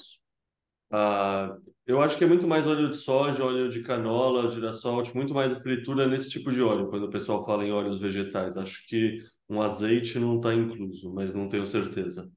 É, porque assim, uma das melhores coisas que tem é o azeite extra virgem. É um, é um super alimento, ele é antioxidante, melhora é, perfil lipídico, é, está presente na, nas dietas que a gente associa com dietas de longevidade e boa saúde ao, ao longo da vida. É, azeite, eu acho que é o tipo de coisa que a gente não devia restringir. O extra virgem, o bom, né? Porque você vai no mercado, aí vai pegar o azeite mais barato, você vai lá ver, não tem nem azeite ali dentro direito. Mas uh, o azeite virgem, ele é muito, muito bom para a saúde. Tem alguns óleos que realmente, assim, é, eu não uso óleo de canola, é, eu só uso, na verdade, azeite e manteiga. Ah, até para fritar, qualquer coisa assim, eu uso azeite. Tinha um negócio de que eu não podia usar o azeite, que ele não podia ferver, que não sei o quê, mas pode sim, gente, usa azeite.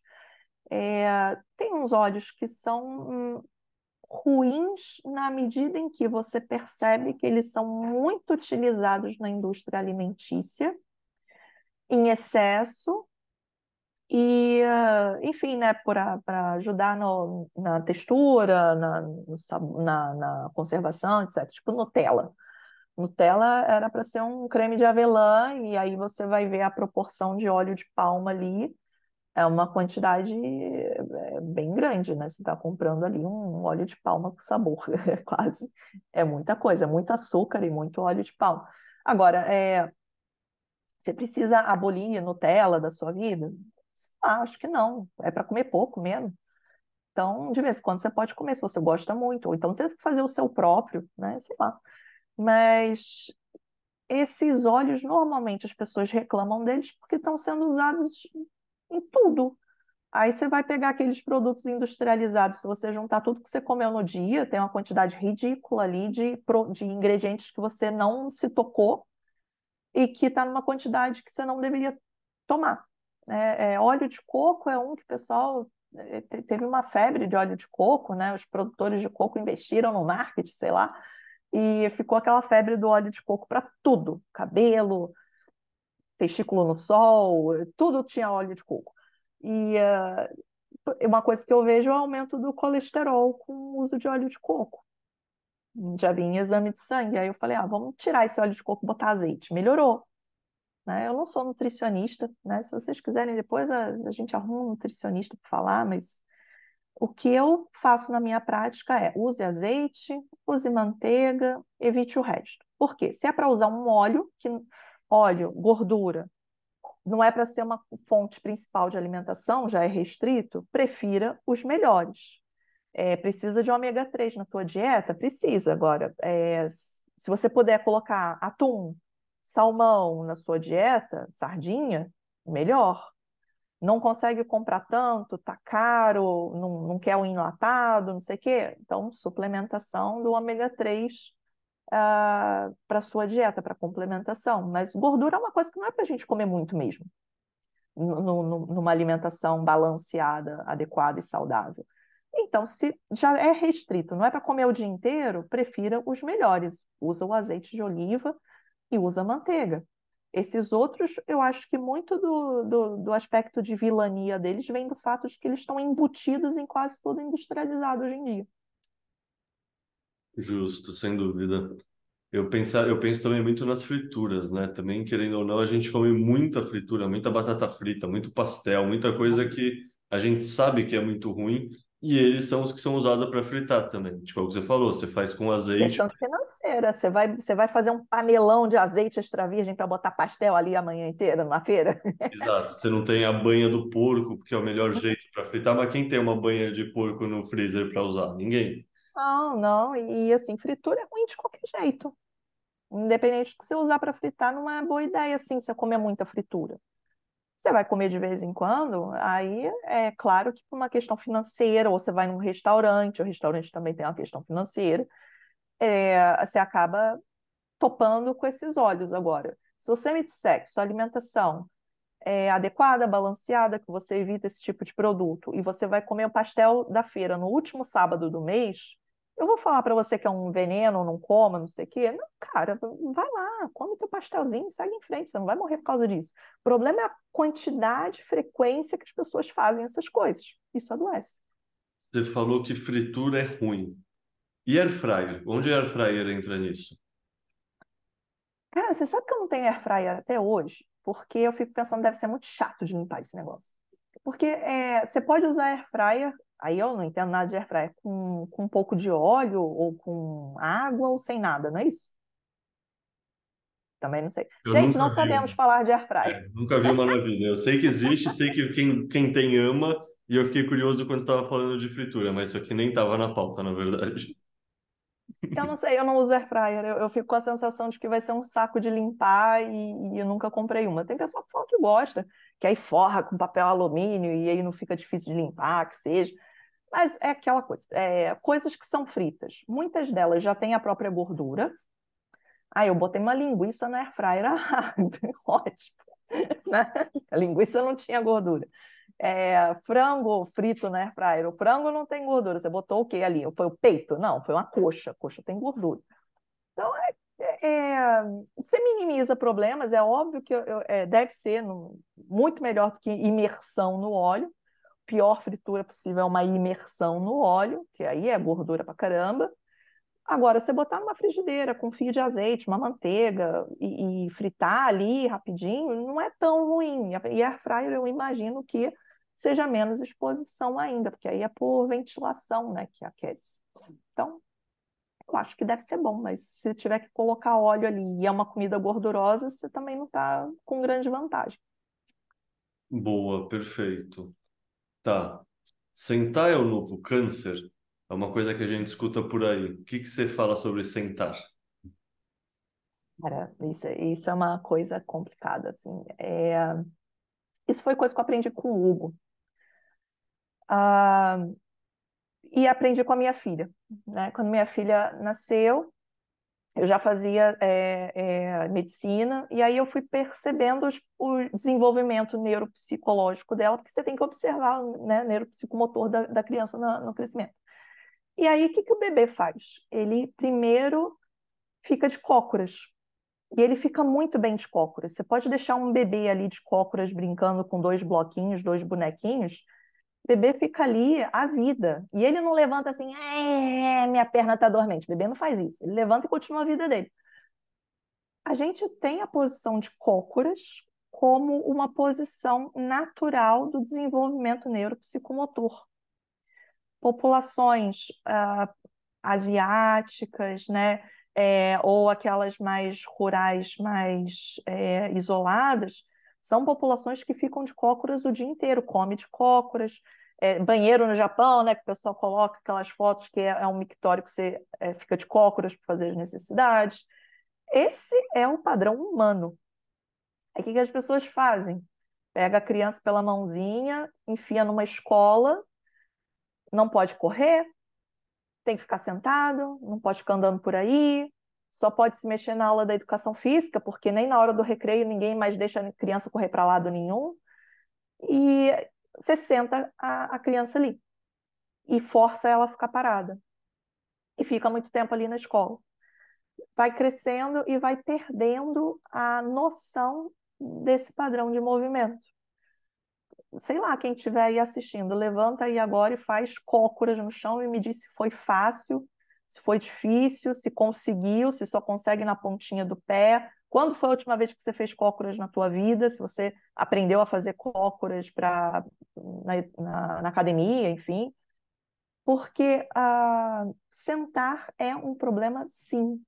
Não só pelo fato de que você sentou, mas por quê? Quer dizer que você fica muito tempo sentado. Se você está muito tempo sentado, quer dizer que você está se mexendo menos. E você enfraquece. Quando você enfraquece, tudo mais que você vai fazer te cansa mais. Aí você quer o quê? Sentar. Aí você chega em casa cansado do trabalho, que você passou o dia inteiro sentado, você senta no sofá. Senta para comer. Senta no ônibus. É senta, senta, senta, senta o dia inteiro. É sentado no vaso. É, o, a altura do vaso sanitário, para quem é mais baixinho, a pessoa devia ter um banquinho para ela botar o pé, para ela ficar numa posição mais adequada para ela fazer cocô a forma como a gente se senta também interfere até no nosso funcionamento intestinal. E aí, câncer, assim, é, é complicado de usar a palavra câncer, mas com certeza é um problema de ergonomia, é um problema para a coluna, é um problema muscular, articular, respiratório. A coluna da pessoa começa a encurvar para frente, né? Vira aquelas é, discos de manteiga intervertebrais dá hérnia, dá um monte de problema. A pessoa depois vira um círculo vicioso, envelhece fraca, fraca, mais risco de queda, queda, quebra o fêmur, vai internado, faz cirurgia e lá foi o velhinho. maior causa de, de morte em idosos é, é queda, que requer hospitalização, fratura. Fica internado e aí piora e vai. Ou seja, a gente só se enfraquece ao longo da vida, a gente nasce forte e com boa mobilidade. A partir do momento que se enfia a criança sentada, quieta, não se mexe, não faz barulho, não mexe em nada, não corre, fica aí quieta, obedecendo e, e, e ouvindo e escrevendo.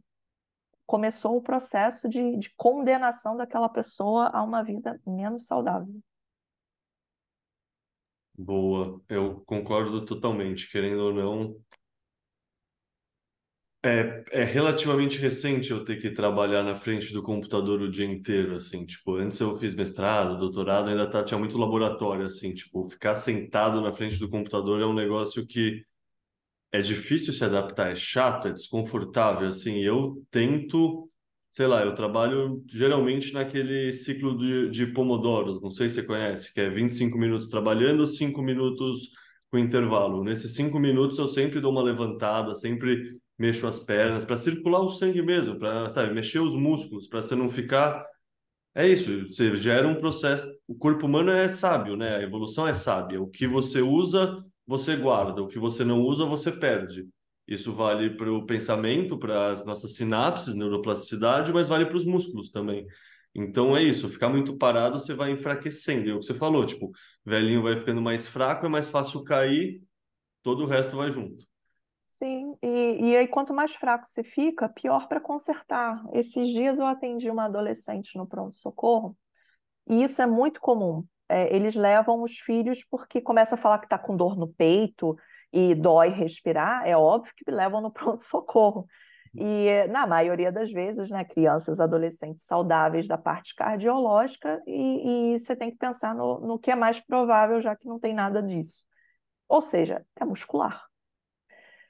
Faz contratura de intercostal, faz torcicolo, contratura de trapézio, escoliose, aí fica todo descompensado. E a menina sentada no consultório assim, igual um corcunda de Notre Dame. Sim. A mãe, ajeita essa postura. Mas a mãe interrompeu a consulta umas 20 vezes por causa disso. Aí eu né, não sei que, examinei, eu virei para a mãe e falei: olha só, o problema dela é essa postura, a senhora já sabe, e ela está toda torta, mas brigar com ela não vai resolver. Ela não fica na postura certa porque ela não tem tônus muscular para ficar na postura certa. Cansa. Ela, ela, desmonta, não é porque ela te odeia e não quer te obedecer, é porque ela não tem tônus muscular para ficar na postura certa o tempo todo. E aí a gente vai desmontando e criando uma nova posição de conforto. Eu estou acostumada a ficar assim. Se eu ficar assim muito tempo, começa a me doer tudo. Por quê? Porque eu já estou acostumada que eu tenho que ficar do jeito certo. Porque meu esporte pede, yoga pede. E aí eu expliquei para a mãe, o tratamento da sua filha hoje é um anti-inflamatório, porque ela está com dor muscular, e ela tem que começar yoga, sugerir yoga, sugerir pilates, sugerir começar o ginásio, natação que seja, mas começar a se movimentar para desenvolver não só consciência corporal e melhorar a saúde como um todo, mas para você melhorar a tua postura, você tem que ter força. Quem segura a tua coluna no lugar são, são as musculaturas. Se você não tem força, ela vai segurar o quê? Não vai segurar nada. Então ela tem que ser forte para segurar as coisas no lugar. É impressionante como se as pessoas fizessem três séries de 30 segundos na pranchinha, metade das dores das colunas era sarado, né? Só por ter força nessa região inteira. É, outra pergunta dessas que talvez seja polêmica, talvez não, não sei. Eu não tomo café. Eu nunca tomei café na vida. Tipo, nunca me. Nunca tive questão. Sério? Nunca na vida. Tipo, nunca quis ficar acordado até tarde, sempre dormi cedo, sempre acordei cedo nunca fiquei estudando virando a noite, sempre estudava cedo, ou no máximo acordava às quatro da manhã para terminar. Eu tenho uma teoria que, sei lá o quanto é verdade ou quanto não é, que a gente vive numa sociedade que está em estado de superdosagem de cafeína e que isso explica muitos dos problemas. Tipo, muita gente toma café depois do almoço, no meio da tarde e à noite, e isso não tem um tempo suficiente de decaimento do princípio ativo da cafeína no sangue. Então, mesmo se a pessoa fala, não, tomei um cafezinho e consigo dormir, não afeta meu sono. Talvez a pessoa adormeça, mas afetará o sono REM dela, a profundidade, a qualidade. Isso faz sentido para você ou estou sendo só viesado por ser o cara que não toma café? Não, é, existem pessoas que não têm sensibilidade à cafeína, tá?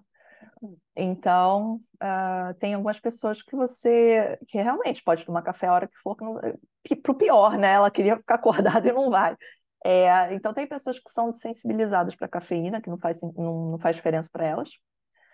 Não são a maioria, tá, gente? É uma galera ali que a gente vê que não, a cafeína não bate. Mas a cafeína tem um efeito de adaptação também. Então, uma pessoa que sempre tomou uh, ah, 200 ml de café pela manhã, esses 200 ml tem um efeito para ela no dia que se você amanhã tomar 200 ml de café, você vai ter outro, porque você ainda não está é, sensibilizado de cafeína, que você nunca tomou. Então tem isso, tem o fato da pessoa já estar tá acostumada com uma certa quantidade, o fato pessoas que não são sensíveis à cafeína, e existe a parte em que você está absolutamente certo. É, em que excesso de café causa problemas é, gastrointestinais, é, aumento da ansiedade, piora da qualidade de sono, é, irritabilidade também, enxaqueca, algumas pessoas não podem tomar café que dá enxaqueca, e por aí vai, né? É, e outras não, tomam um café e tomam um café só pela manhã, que é o que eu sempre recomendo, você tomar o seu café pela manhã, no máximo no almoço e depois não tomar mais, e também não exceder uma certa quantidade do, no dia e não tomar é, de barriga vazia, evitar muita acidez estomacal. É, portanto, assim, eu não, eu não estimulo que as pessoas parem de tomar café, mas que modulem a forma como elas tomam, o tipo de café que elas tomam. Eu tinha uma paciente que, ah, eu não consigo comer nunca. É, não consigo ganhar peso, não consigo comer nunca. Aí você vai conversando, conversando, conversando. Acho que a menina, acho que ela era sócia do Nespresso, porque ela tomava uma quantidade de Nespresso absurda, assim. Eu não consigo tomar aquilo tudo no dia. E, e ela para ela era normal, ela gosta de café, ela tomava café e era expresso, expresso, expresso, expresso. Olha, capaz que você não sente fome porque seu estômago está tratorado de tanta cafeína e você também de cafeína, então vamos começar a mexer nisso. Não sei como ela ficou, porque depois ela, ela teve outro problema e não, não voltou mais, espero que ela esteja bem. E, uh, mas é aquele tipo de coisa, você começa a ter efeitos colaterais do café que você não acredita ao café, ou porque você não, não sabe que possa estar relacionado, ou porque você já está tão acostumado com aquilo que, que não é um fator uh, uh, suspeito para você. Então, tem isso sim. Eu sempre estimulo que não, não tomem dessa maneira, até porque café demais atrapalha a concentração, começa a gerar sintomas de ansiedade. Agora, Café em dose superdosagem, excessiva mesmo, você está falando ali de possibilidade até de arritmia cardíaca.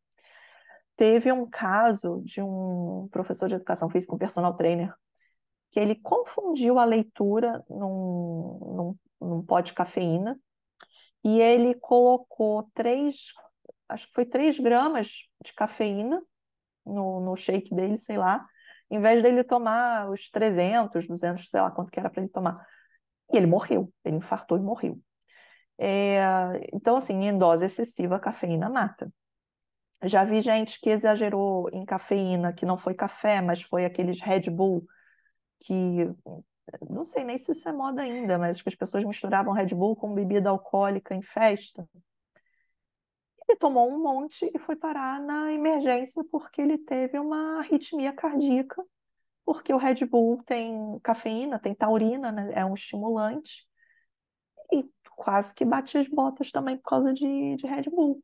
Então, o, o, a cafeína presente no café, ela também está presente em outros compostos, em alguns pré-treinos, é, é, e aí tem que tomar cuidado com a quantidade que toma de qualquer forma.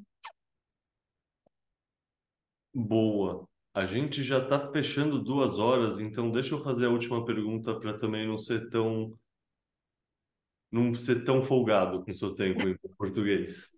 É, quais hábitos saudáveis você acha que vale mais a pena alguém adotar? Assim, alguém que é sedentário, está lá no sofá, assim, tipo, tem coisas que ela adotando vai fazer uma diferença mais rápido e vai fazer um efeito que vai fazer ela começar a sair da inércia.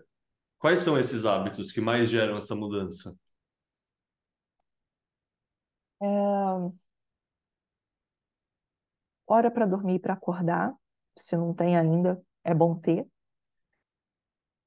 É... Consumo de estimulantes é uma coisa que eu sempre falo também de primeira consulta. Uh... Começar uma atividade física. Consuma mais, consuma menos. A menos. É, eu, eu sempre pergunto como é que é o consumo dependendo do que a pessoa me fala, eu, eu restringo. Olha, depois, você pode tomar um cafezinho depois do almoço, que bate aquele bode depois do almoço, beleza. Acabou ali. Não toma mais. Por quê? Porque é, você gera uma ansiedade, uma agitação na pessoa, que depois isso pode é, atrapalhar até o, o, o resto do padrão alimentar dela do dia. Mas, enfim. Então, cuidado com os estimulantes, rotina no dia procurar bem definida. Agora, se, se só puder escolher um, é a ingesta de água diária. Isso é uma coisa que qualquer um, em qualquer lugar, pode fazer e deve fazer. e já vai ter uma diferença considerável de qualidade de vida pela questão da digestão, pela questão da mesmo da mobilidade, dor no corpo, cãibra, dor de cabeça. Uma das causas mais comuns de dor de cabeça é pouca hidratação. Então, beber água já alivia muita coisa e eu sempre então coloco essa questão da água e eu tento estimular que a pessoa, se, digamos que uma pessoa que não tem dinheiro, não posso ir no nutricionista, não posso ir na academia, não posso nada. Pelo menos você colocar mais atividade física no seu dia. Uma caminhada de 30 minutos que seja, 20 minutos que seja. Não posso sair, meu bairro é perigoso, vou tomar um tiro se eu sair. Então, ao invés de você assistir seu seriado sentado, você vai assistir em pé e vai fingir que está correndo no mesmo lugar, ou vai fazer 10 agachamentos no, so no sofá é, no início e no fim de cada episódio. Você vai se mexer de algum jeito, você vai começar a colocar exercício. Você vai achar vídeo de yoga no YouTube vai fazer yoga em casa sozinho. Você vai achar alguma coisa que seja 15 minutos no teu dia e você vai colocar de exercício físico. Se você não pode ir numa academia, se você não pode pegar um, um personal, se você não pode nada. Se você puder, você vai para lá. E você vai colocar pelo menos três vezes na semana isso. Três vezes na semana de exercício físico, mais água no dia e ajuste de rotina já fazem uma diferença de saúde absurda nas pessoas. Muita gente, inclusive, acaba comendo porcaria porque tem uma sensação de fome que, na verdade, é falta de beber água. Então, você já consegue, até pela, pela ingestão de água, melhorar a qualidade alimentar. Boa, então, só para concluir, vamos imaginar que alguém que não está acostumado a tomar água no dia a dia, e eu também fico com meu copo aqui de 500 ml do lado, porque para mim é, é o vício ficar tomando água também, mas Vamos imaginar que a pessoa não tem esse costume ainda. O que, que é tomar água de uma maneira correta? Eu posso esperar para a hora da refeição e tomar um litro junto com o almoço, eu tenho que tomar em certos momentos e não em outros, eu tenho que tomar 10 litros de água por dia, um só basta porque eu vou comer arroz e feijão que foi feito na água. O que, que é um consumo correto e sensato de água? Então, é, aí eu falo, é, eu Estou falando de beber água, não de ingerir líquidos. Beber água. Não é suco, não é refrigerante, não é chá, não é ninguém, é a água. A água, você, se for uma pessoa que não pratica muita atividade física, que não é, é fisicamente ativa, que aí eu aumento, você faz entre uma sedentário, 35, 40 ml por quilo de peso corporal por dia. Então, se for uma pessoa que tem 70 quilos, então, ali 2,800 por dia ml.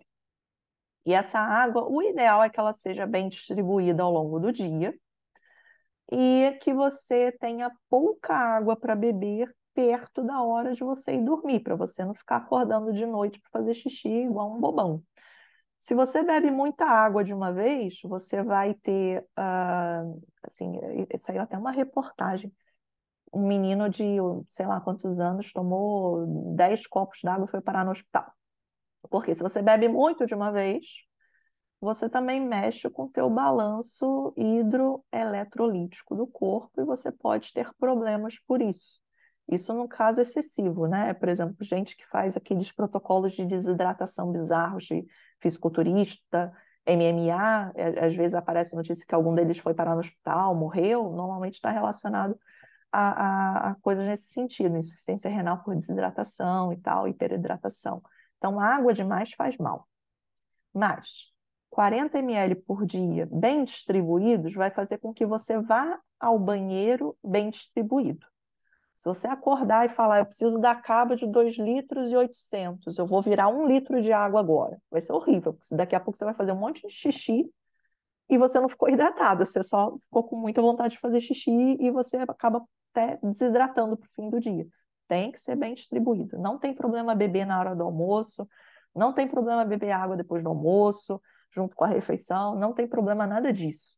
A água tem que ser bem distribuída ao longo do dia, para você ir ao banheiro bem distribuído ao longo do dia, e não sobrar muita água para você beber antes de você dormir, para você não ter que acordar de madrugada e fazer xixi e piorar a qualidade do seu sono. É isso.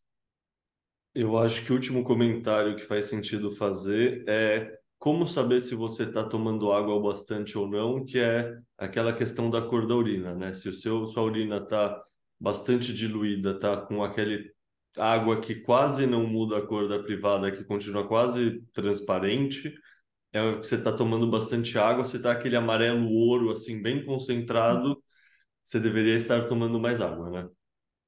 É, a, a urina, ela se concentra na medida em que você não foi urinar também. Então, a primeira urina do dia, que normalmente é que a gente pede para fazer exame de urina, é a mais concentrada. Você não fez xixi de madrugada. Você pode ser uma pessoa super hidratada, direitinha, e cor, quando você acordar, seu xixi vai estar escuro, porque ele ficou ali retido a, a noite toda que você dormiu. Isso é normal. Se você é uma pessoa bem hidratada, você vai ao banheiro algumas vezes ao dia e o xixi não necessariamente está transparente. O xixi fica transparente quando a gente está bebendo bastante água e isso dá muito estímulo de micção, porque você está colocando muito volume para dentro e o seu rim não acostumou com aquilo ainda. É importante que o seu xixi seja amarelo claro, mas ele não precisa ser transparente. Normalmente, transparente começa no início do período de adaptação da hidratação com aquele volume, porque seu rim ainda não acostumou com aquela quantidade. Depois de umas duas semanas, isso passa a ser o seu normal. Você passa a sentir sede se você não toma aquela quantidade que para você no início era muita. E aí sim, você vai ver que o xixi ele fica uh, mais padronizado, um amarelo clarinho. Não, não precisa ser transparente. Mas uma urina escura, quando você acorda de manhã, ou você passou, sei lá, quatro horas na rua, não pôde ir no banheiro de jeito nenhum, é claro que ela vai estar mais concentrada. Isso é normal. Mas no, no teu padrão tem que estar um xixi clarinho, sim. E o cálculo é pelo peso. Não precisa ficar, ai, deixa eu ver se hoje fica. Não, faz o cálculo e segue, só isso. Perfeito, doutora. É, muito obrigado pelo seu tempo de novo. Acho que Muita coisa valiosa que você está trazendo para a gente, com certeza está tirando dúvida de muita gente aqui, tipo, está tirando muitas dúvidas minhas e com certeza a galera tem muita informação que é difícil, tá ligado? Tipo, querendo ou não, o que aconteceu claro. na pandemia, e isso eu falo como alguém que sempre teve uma certa confiança no sistema, foi uma sensação de quebra de confiança. Foi. Muitos foi. aspectos. Então, assim, uma coisa que eu sinto conversando com o pessoal do Bitcoin é isso, puta, quebrou a confiança, então agora eu estou colocando todos os médicos na mesma caixinha. Então, nesse sentido, é muito bom conversar com médicos que a gente sabe que já chegaram em conclusões que mostram que eles têm capacidade de pensar fora da caixa, que eles têm capacidade de ser do contra, de comprar uma sabe, querendo ou não, quem é bitcoinheiro está comprando cedo contra e não se incomoda de ter uma opinião divergente.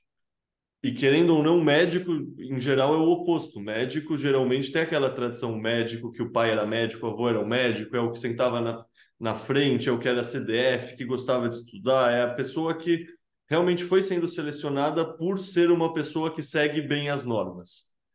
Então, nesse sentido, é muito bom conversar com médicos que a gente confia que tem essa capacidade de verificar por conta própria e que não vai só seguir uma narrativa e que traz o pensamento próprio original. Então, queria te agradecer mesmo em meu nome, mas em nome de todo mundo que está ouvindo. Obrigada. E eh, eu, eu acho que esse trabalho de resgate de confiança precisa ser abraçado e eu, por exemplo, não fui uma médica que comprei briga publicamente, mesmo discordando de muitas coisas, né, daquele período, porque não valia a pena. Eu não era ninguém, eu tenho conta para pagar, eu tenho que sobreviver e é uma perseguição danada, não, é coisa que a gente já conversou no outro vídeo. Mas quebrou-se, quebrou-se confiança de paciente vir em consulta e fala, fala, rodeia. Sabe quando a pessoa está rodeando que ela está te medindo? No final, ah, doutor, eu acho que eu posso falar com você, eu acho que eu estou com efeito colateral da vacina. É, ela levou meia hora de consulta para falar, porque ela estava com medo, e ela falou, eu estava com medo de falar, porque da última vez que eu mencionei uma coisa desse tipo, o médico me esculhambou. É, então, é, é, faço meia-culpa, porque médicos são realmente treinados para serem soldadinhos né, do, do, do, sistema e uh, gosto muito da oportunidade de poder estender uma, uma mão amiga e, e mostrar que uh, vocês não estão abandonados sozinhos, entregue a um bom bando de, de, de NPCs. Boa, perfeito. Bom saber isso, porque acho que você chegou a ver a pauta, eu acho que eu te mandei, mas para quem está escutando, o tema da próxima conversa, da parte 3, é justamente toda essa questão de quebra de confiança e tudo o que aconteceu nos últimos anos, né? Então, fica o gancho. Fica o gancho, fica o gancho, e querendo ou não, é o que todo mundo perguntou depois do primeiro episódio e antes do primeiro episódio, então fazia sentido deixar mais para trás, né? É, assim, é, aliás, é, eu acho que cabe também, assim, em gravação, e as pessoas saberem, parabéns pela, pela iniciativa do que você faz e obrigada pela chance, pela confiança. Veio uma pessoa me procurar para uma consulta depois do, do, de ter visto o episódio, porque achou que, que eu seria digna da, de confiança dele, e fico muito honrada, e é sempre bom poder exercer o meu juramento. Pô, que legal, fico feliz por você, mas fico mais feliz por ele, assim, tudo que eu estou conversando com você, também, quando eu for procurar um médico mais para ser meu clínico geral, uma coisa de acompanhamento, sem dúvida, essa conversa vai estar na minha mente, assim, eu hoje em dia já tenho um da família, mas é aquele que já tem 70 e poucos anos, que é amigo do meu pai, sabe? Eu tô chegando na é, esses, esses querer... são os bons, né? Puta, eu vou te falar que eu não acho, sabia? Não. Tenho... Meu pai tinha um amigo médico muito bom, bambambam, bam, bam, na área de ortopedia, que operou meu braço e hoje em dia eu não consigo dobrar esse pulso aqui mais do que isso porque teve sequela. Eu não confio ah. em médico velho que não vai para é, conferência e que não se, se atualiza. Tipo, eu realmente tenho uma desconfiança de médicos com mais de 55 anos. Eu prefiro gente, médicos... deixa, concordo com isso e deixa eu deixar, deixa eu deixar, deixa eu falar para vocês que eu sei que eu não sou ortopedista, que eu não sou ginecologista, que eu não faço consulta no Brasil presencial, mas eu tenho uma boa rede de médicos que eu confio, que eu estudo junto com eles, nós caminhamos juntos. Se alguém precisar de conselho, assim, de indicação de médico em várias cidades do Brasil, se eu puder ajudar, podem me procurar que, que mesmo não marcando uma consulta comigo, não, não tem necessidade disso, tipo, cada um tem a sua necessidade de seu problema de saúde. Eu tenho acesso a pessoas que pensam como nós, e somos poucos, estamos, na verdade, às vezes muito escondidos, mas eu posso fazer esse link e fazer indicações de médicos para vocês, tá bom, gente? Bom, muito obrigado. Então, lembrando para quem está escutando, é arroba DR, não do DRA, Cecília Izik, no Twitter. No Twitter. E no Instagram é doutora com A, Cecília Izik. Boa, depende do dia, ela escolhe se é doutora ou doutora, vocês viram? Né? Não cabe, não coube o A no, no Twitter, aí eu fico esse é, trans doutora. Bom, muito obrigado, Cecília. Aquele abraço e até a próxima. Tchau, gente.